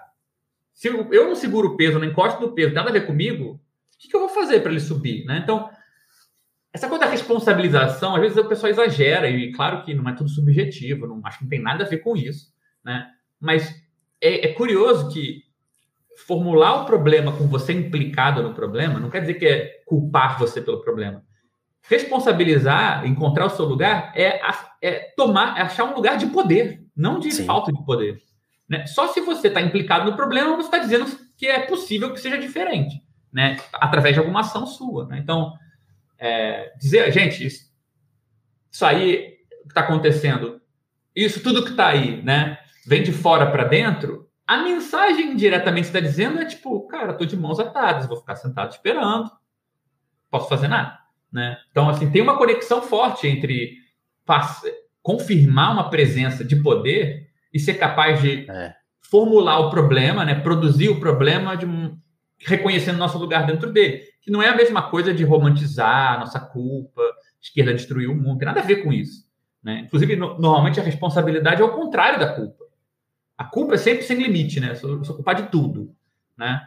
A responsabilidade não, essa parte aqui tem a ver comigo. E, e, inclusive, acho que é bom sempre lembrar, né, Gabriel? Que se você se sente, quando você recebe essa informação, se você se sente culpado, fique tranquilo, né? Porque assim, essa coisa, essa sensação de mãos atadas ela, ela existe em nós porque, assim, a gente é informado disso o tempo todo, né? O, o filme mais comentado do fim do ano em 2021, pensa, se 2020 foi a pandemia, aí vem 2021 com essa continuidade meio esquisita da pandemia, e aí o filme mais discutido no fim do ano foi aquele Não Olhe para Cima, que é um filme que termina com as pessoas de mãos atadas, assim, se elas não fizeram nada diante do problema óbvio. Então, assim, você é informado o tempo todo que é legal, que é isso aí que dá para fazer. Então, quando você percebe que não, também fica, não se sinta culpado, porque, sabe, te, ainda tem esse segundo momento que, assim, o mundo inteiro te informando, é isso aí, é isso aí, é isso aí. É, e eu vou te falar, cara, eu acho que, que tá aí um papel real, um termômetro real de se a gente conseguir dar alguma guinada prática nesse, nesse problema. Porque por muito tempo, inclusive saiu um livro muito bonito da Jodie Jeans, uma camarada, pela Boitempo, é, que ela relata a experiência de vida organizada por muitos anos no Partido Comunista Americano. Uhum. Por muito tempo, em muitos lugares, e acho que eu e o Michel pegar essa, um, um pouco disso. Você estar organizado era um enorme prazer. Tipo, você leva uma vida que tem uma amplitude X, de repente a sua vida é enorme, você tem a ver com muitas coisas. É, é, você tem direito de, de conversar sobre coisas que são muito maiores que você, né? Hoje é engraçado que a pessoa se organiza, 90% das vezes, esse muito grande cai sobre ela como um peso. Esse muito grande não tem nenhum limite, ele serve para julgar todos os aspectos da sua vida, serve para quase como um, um, chicote para você nunca poder parar de fazer as coisas, nunca poder parar de, de fazer tarefa e tudo mais, né? E a pessoa adoece, né? Então, assim, é um, é um problema endêmico da esquerda, né? A esquerda adoece pessoas, né? Então, assim, que a gente possa ser um lugar onde a pessoa entra e fala, caraca, é quase, é quase como se fosse o contrário hoje, né? Tipo, virou parte da cultura carregar esse peso enorme. Acho que tem um componente de classe específico aí também, de recorte social, mas para muita gente existe essa espécie de peso de fundo, né? Organizações que sejam capazes de pautar esses problemas que a gente está discutindo, de encontrar o, o recorte para responsabilidade, vão criar um alívio desse peso, porque a pessoa vai trocar a culpa de tudo pela responsabilidade de uma parte, né? E, e na avaliação de vocês, porque, assim, uma coisa que eu enxergo, essas organizações já estão por aí, né? É, eu acho que, assim, acho que sempre tem coisa, né, cara? Eu, eu sou contra, assim, também, de sugerir que tá tudo fazer terra arrasada. Tem muita coisa acontecendo e, e acho que tem bons exemplos. Eu, eu acho, assim, que a gente está vivendo um período que, por mais que seja... São dois, duas coisas que eu acho de interesse aí, comentar rapidinho. Primeiro, alguma coisa está acontecendo de interesse no Brasil, fica aí para ser debatido por quê. Eu já, já fiz esse argumento com o Edenilson, que eu, eu acho que isso é uma coisa para pensar real. Por que, que começou a surgir pensadores e pensadoras da questão organizacional da esquerda no Brasil, que não é um tema mundial? A gente falou da Sabrina, vai sair o livro do Rodrigo Nunes agora. Eu sei que tem um pessoal em Belo Horizonte discutindo isso. Por que está surgindo um, se tornando um objeto agora, aqui. Isso é um sinal interessante, né? Pode ser um sinal de que a água chegou no pescoço, mas também, de qualquer maneira, está chegando no pescoço no mundo inteiro. Poderia não ter surgido. Então, é algo para a gente pensar. E, por outro lado, estão se insinuando, seja com mais ou menos é, é, expressividade e tal, alguns projetos de composição e não simplesmente de organização localizada, né? Tipo, sei lá, pensando da teia dos povos, tenta organizar uma penca de coisa. Mesmo que você possa fazer suas críticas, os debates sobre frente, tentando pensar outra maneira de fazer aliança, que, tipo, tem lugares diferentes. Hoje onde eu acho que essa questão de existem problemas organizacionais que têm que ser levados a sério, materiais, e por outro lado, é um trabalho separado, não espontâneo, não gratuito, não garantido, a composição da esquerda, né? Sim. Então, assim, eu acho que tudo que for nessa direção vai encontrar um terreno fértil, assim, vai descobrir que está tocando alguma coisa real e vai ver um retorno, assim, sabe? Vocês não acham que tem muito a ver com, com o fato da crise climática talvez ser quase que ancorada no Brasil? Tipo, se aqui acabar, fecha a conta, porque realmente aí o mundo vai acabar mesmo? Ou, ou tá distante disso? Da gente ter essa responsabilidade. Do Brasil, a gente tá falando de assumir a responsabilidade. Essa é a nossa responsabilidade com o mundo, eu, eu enxergo. Paraná, quer pegar essa? Não, eu acho que em grande medida também, né? É, eu acho que, veja, o, o, o, diagnóstico que a gente apresenta no livro é um diagnóstico que toca nessa dimensão, né? A gente já não, não, não tem mais uma relação com a temporalidade da política que a gente tinha em outro momento. Por quê? É porque a noção de progresso no século XXI é, entrou no parafuso, né? Assim, ela era era, era algo que informava a subjetividade política, independentemente do campo político dentro ou fora das esquerdas que você estivesse, né? Porque era isso, era, era em cima dessa ideia, né, que se construía uma imagem do futuro do capitalismo, né? Seja no centro, seja nas periferias. Mesmo que esse futuro de mais ou menos integração social, de uma relação mais ou menos bem azeitada, né, entre direitos sociais, direitos políticos, e uma cidadania, etc., nunca tenha chegado a se efetivar é, plenamente num país igual ao Brasil, havia-se uma ideia né, de que a gente chegaria lá. Isso era uma questão de tempo, que viria o desenvolvimento, que viria a democratização. Né? Vamos pensar os humores da redemocratização de 85 a 89, os movimentos das diretas. Era a ideia panaceia, compreensível, vamos lá, naquele momento, de que quando a democracia chegasse, a gente resolveria todos os outros problemas do Brasil. A gente faria a Constituição de 88, a Constituição Cidadã, vamos, vamos enfiar a social-democracia dentro da Constituição, que a gente nunca teve. É, bem, ela continua lá dentro da Constituição e nunca veio para a vida real.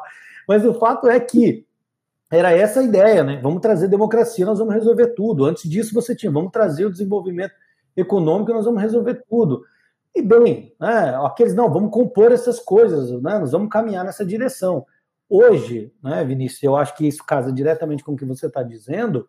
Pô, quem que realmente, sinceramente, é, consegue bancar isso no debate público, né? Não me espanta, portanto, que no debate eleitoral que a gente esteja discutindo não é o que a gente vai fazer nos próximos quatro ou oito anos, mas é o que a gente vai impedir que seja feito. Veja que loucura! É, é disso que nós estamos falando, né? Momentos de crise social, de agudização de crise social, são momentos de, de, de grande nostalgia social, que as pessoas olham para trás. Né? Isso está acontecendo no mundo todo, não está acontecendo só no Brasil. É o America Great Again do Trump, é, é a Le Pen, é onde for. Não, vamos, vamos buscar no passado alguma coisa, né? Para que a gente possa orientar a subjetividade política, porque no futuro nós não vamos encontrar nada. Nós vamos encontrar destruição, fome, miséria, guerra, né? Agora vem guerra, né?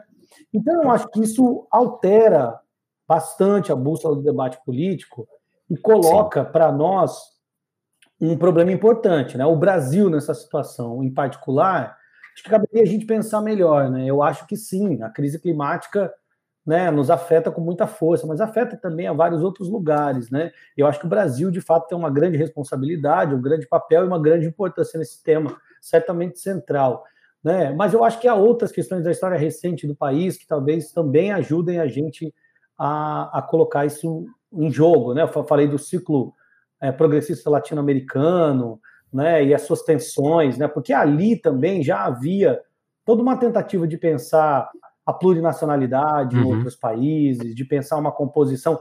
Veja, quando que o Lula chega no poder? É em 2002, né? O que, que você teve antes, né? Você teve terceira via, né? Você teve o, fortalecimento né, do chamado terceiro setor e do onguismo, que acabou entrando nesses governos e teve um papel importante. Você teve altermundialismo, é, você teve uma confluência de uma, uma série de. E, e, claro, né, a esquerda antiga, da ditadura, das comunidades eclesiais de base e do, sindic, do, do novo sindicalismo que formou o PT e que estava, de fato, via, via Partido dos Trabalhadores à frente desse processo.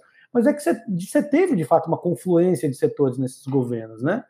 Bem, agora, né, e um, e um ciclo de lutas né, de juventude que seguiu acontecendo nos partidos radicais à esquerda, que fizeram oposição, né, nos coletivos autonomistas, anarquistas e um conjunto de outras forças políticas. Parece que agora a gente chegou meio que numa encruzilhada, né? Talvez isso explique um pouco a situação do Brasil. Veja, é o mesmo presidente da situação anterior, e, que a gente fez oposição em alguma medida, parte da esquerda fez oposição, mas que agora entende que é a única possibilidade, mas entende que é a única possibilidade, não falando do futuro, mas falando em evitar que algo aconteça e olhando para o passado. Quer dizer, parece que toda a situação ela é estranhamente truncada, é, estranhamente confusa, complexa para entender o que é ser de esquerda no Brasil hoje. Né? Veja o pessoal, né? Vamos citar um exemplo interessante. Se o pessoal nasce, a razão de ser do pessoal é falar o seguinte: eu não vou aceitar a reforma da Previdência, né, que o governo Lula está, no primeiro mandato ainda do governo Lula, vamos lembrar lá atrás, em 2004, está trazendo. Então você tem lá o Babá, a Luciana Genro, aquele pessoal que rompe, vai fundar o pessoal e depois o mensalão, uma outra leva com o mensalão. Cara, olha quão longínquo parece isso, né? São 15 anos só.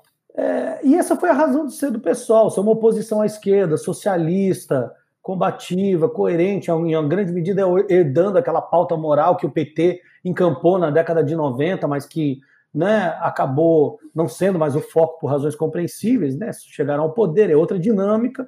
O pessoal né, abaca esse setor, o funcionalismo público, aquela esquerda que ficou um pouco órfã no, no, com a chegada do PT ao poder e tudo que aconteceu. Bem, onde está essa esquerda hoje? Onde está essa esquerda hoje? Ela tá, ela seria facilmente uma fração do PT, sejamos francos, né? Seria facilmente uma, uma fração do PT, sem nenhum problema. O que instaura um problema fundamental, que é qual a razão de existir do pessoal. Né? Eu estou citando um caso específico para falar, não é um problema de uma de uma variação de esquerda específica, é um problema que de formas distintas nos, nos, nos interpela a todos, né? Vamos olhar, sei lá, para o MPL, né? Será que o problema sobre a existência do, de uma organização de esquerda é um problema que existe só o pessoal? Né? Vamos olhar cada uma dessas organizações e vamos pensar, será que esse, não, o que, todas elas não estão sendo reposicionadas completamente nos propósitos que até pouco eram absolutamente centrais para elas? Será que isso também não abre o terreno para que a gente repense e fale, não, peraí, talvez seja, a gente precisa realmente pensar o que está acontecendo, né? Como é que essas coisas, como é que a gente é parte do problema, como é que a gente é parte da solução? Talvez não sei, Gabriel, talvez seja também aí uma forma de pensar as condições particulares do terreno brasileiro em que sim, emergem é, esse campo, né? Uma tentativa. Porque se você olha, né, sei lá, o livro do Rodrigo, o nosso livro, o da, as intervenções da Sabrina, né, é, outros que já estão falando disso, parece que. Hum, parece não, nem todas elas vêm do mesmo lugar, né? Elas vêm de, de pontos teóricos diferentes, às vezes, de experiências militantes diferentes mas elas parecem estar confluindo por um diagnóstico parecido, né? E talvez tenha a ver um pouco com essa história recente do Brasil. Claro, aí, né, Vinícius, somado a, a todos esses elementos que, que, que, reforçam a situação, e essa com certeza é também é, uma delas. Mas eu acho que a situação de crise generalizada do terreno político, né, eu acho que o modo de como o Brasil é, é muito visual, né? É muito quase sinestésico, é muito claro esse cenário de crise, né, de fratura social, de tensão do tecido social, é, que a gente aponta para. Não, a gente chama de periferização, mas não é fortuito que outras pessoas tenham chamado de brasilianização uhum. do mundo. Né? Assim, a gente está vivendo de características que são características que historicamente foram definidas né, e dadas como nossas. Né? E que a gente. A diferença não é que a gente não tinha essas características, é que a gente acreditava sinceramente que a gente estava superando elas. Essa era a diferença. E agora a gente está finalmente chegando à conclusão de que não, peraí. A gente não só não está superando essas características, elas parecem estar se aprofundando em alguma medida, mesmo depois de tudo que aconteceu e, a gente, e que nos levou a achar que a gente superaria, como pode, como curiosamente está acontecendo algo muito parecido em outros lugares do mundo. Então, eu acho que o Brasil também ganha uma, um lugar especial nessa reflexão. Acho que por isso, né? Uma coisa que eu queria falar, só, só para completar com a questão da ecologia, que é o seguinte, né? É engraçado que a, a, tese da periferização ajuda a entender por que, que o discurso da crise climática é tão mal distribuído na própria esquerda, é mal distribuído no território nacional. A grande parcela da população do Brasil, isso não é nenhuma questão, né? Então, assim, a periferização ajuda a explicar a ecologia e o inverso não é verdadeiro. E aí o segundo ponto que eu colocaria, que eu acho que, que ajuda a explicar é, é, a política climática, né? É, o segundo ponto que eu colocaria, só para concluir, e eu acho que enfim, uma coisa altamente especulativa, mas é uma espécie de intuição que eu tenho, assim. Eu acho que problemas globais. Você vê, a gente junto, brincou o tempo todo com essa ideia de que você está inserido num mundo e você tem as características parecidas com a desse mundo, e você devia aproveitar isso e não ressentir disso. Né? Bem, a Sim. crise climática é um problema global. A minha intuição é que enquanto não tiver uma rede global de organizações de esquerda, a gente simplesmente não vai sentir a crise climática enquanto crise climática. Vai sempre parecer Sim. que está reagindo a uma política, a uma bandeira, e não reagindo a uma situação planetária. Então, assim, na minha opinião, por mais que na ordem das prioridades, a sobrevivência da vida na Terra tenha prioridade sobre planos da esquerda, claro, na ordem das ações, o internacionalismo de esquerda tem prioridade sobre a crise climática. Porque sem o primeiro, eu acho que o segundo não vai se resolver. Não vai sair. E, e, internacionalismo é sinônimo de composição de organizações heterogêneas, com discursos heterogêneos. Né? Então, também nesse sentido, a gente volta à baila do nosso argumento. Né? Volta, voltar a se conversar, né? Cadê, cadê as Cadê os. Estamos falando muito sozinhos, será? Interessante. Caras, o, Edemilson tem compromisso, então vamos respeitar o horário dele. Já estouramos completamente o, o combinado. Fica a minha sugestão, né? Esse papo realmente era só o início do que acho que o Arquitetura de Arestas traz pra gente. Então, vou sugerir para vocês a leitura. Né? Tá baratinho, os livros da autonomia são baratos. Né? 60 reais, 59 reais. Hoje, para um livro, tá, tá barato. Você tem livros aí com preços absurdos. Mas também tem o cupom, nosso cupom de 25% de desconto eu não vou lembrar agora exatamente como que. Eu, eu acho que é assim que o nosso cupom funciona. Porque é o cupom do Crise, né? Não é só o cupom do telefone, mas o Crise, Crise, Crise tem essa parceria com a autonomia. Então, se você for lá e colocar, testa aí na hora de comprar o livro. Crise, crise, crise, tudo junto, ou hashtag crise, crise, crise, crise. Vai funcionar você vai conseguir 25% de desconto, ele vai ficar mais barato ainda. Aí você lê, dá essa moral pro Edemilson, pro Gabriel, e entra nesse papo, participa, disso e escuta ali mais, né? Porque aqui foi só um ensaio do que do que está posto ali. Uma, uma palavra para a gente resumir tanta ideia, tanta pergunta? Tem, tem mais algo a ser dito?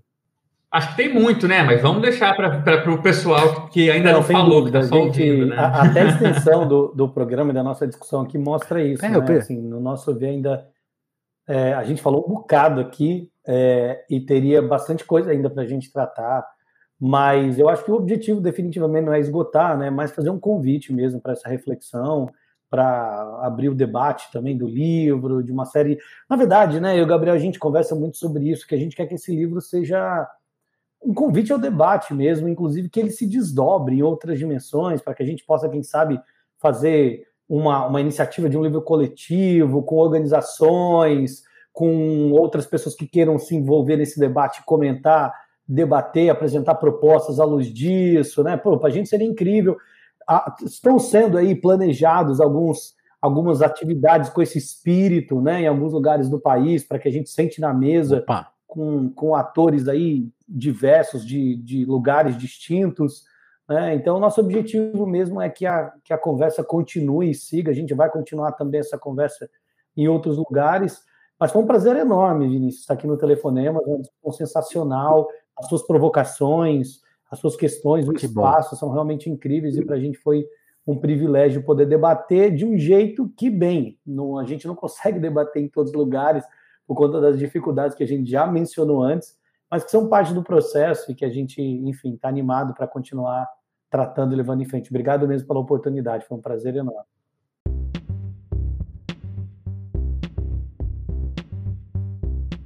Pô, eu que agradeço vocês, espero que o livro repercuta para chegar, né? Que seria muito interessante ver vocês indo, visitando, né? Cada polo, né? Ou como esses polos se identificam para pôr a contradição ali. Espero que isso aconteça. Acho que o livro vai mexer com isso, sim. E é, é o que a gente falou, né? É, é urgente. Tipo assim, é, é a, tá na conversa do dia, né? Tipo assim, um, ou das conversas do dia. Espero que que chegue e estamos tá, fazendo nosso papel aqui. Vamos, agradeço vocês por terem colado. Prazer. para duas horas de papo. Muito obrigado, turma, turma que acompanhou. Como a gente discutiu, né, ainda foi um papo meio metalinguístico sobre aqui a nossa função do telefonemas, que é mesmo diferente, funciona dessa forma diferente, tipo de assim como o livro dos caras aqui provoca novas perguntas, novos debates, a gente tenta provocar aqui com, com, com essa humildade também. Tipo, é, é, só um podcast também ao mesmo tempo, mas está tentando que você faça essa escutativa dos debates, das conversas, leve essas provocações para suas conversas, é, porque só assim que as coisas vão se mexer em alguma medida. Né? Tipo, se, se, isso aqui for só entretenimento, como diz a Rita Von Hunt, se eu fiz um vídeo você só é, curtiu ele, eu perdi. Então espero que vocês usem bem essa conversa, vão atrás do livro. É, e é isso aí. E então fica também o meu convite para vocês que ajudem a gente a ficar no ar financeiramente. Sempre eu incentivo muito o compartilhamento da conversa, é a principal moeda de troca que a gente tem. Leve esse debate para mais longe você aí, na sua rede social, no seu grupo de amigos, manda o link, divulga. Se você quiser contribuir financeiramente, tem o QR Code aqui desse Pix, que é muito bom para você mandar 5 reais, 10 mil reais, fique à vontade. Tem o Apoia se você quer ser um cara mais fixo. Né? O Gabriel tá no Apoia-se. Não, não. Essa conversa não é fruto do jabá, não, é porque é da, não, da nossa rede. Tempo. Acompanha tempo e já veio aqui muito antes. E tá, então, então apoia também tem aqui para quem é de YouTube, tem a seja membro, membro, membro do canal, tem uma forma de contribuir.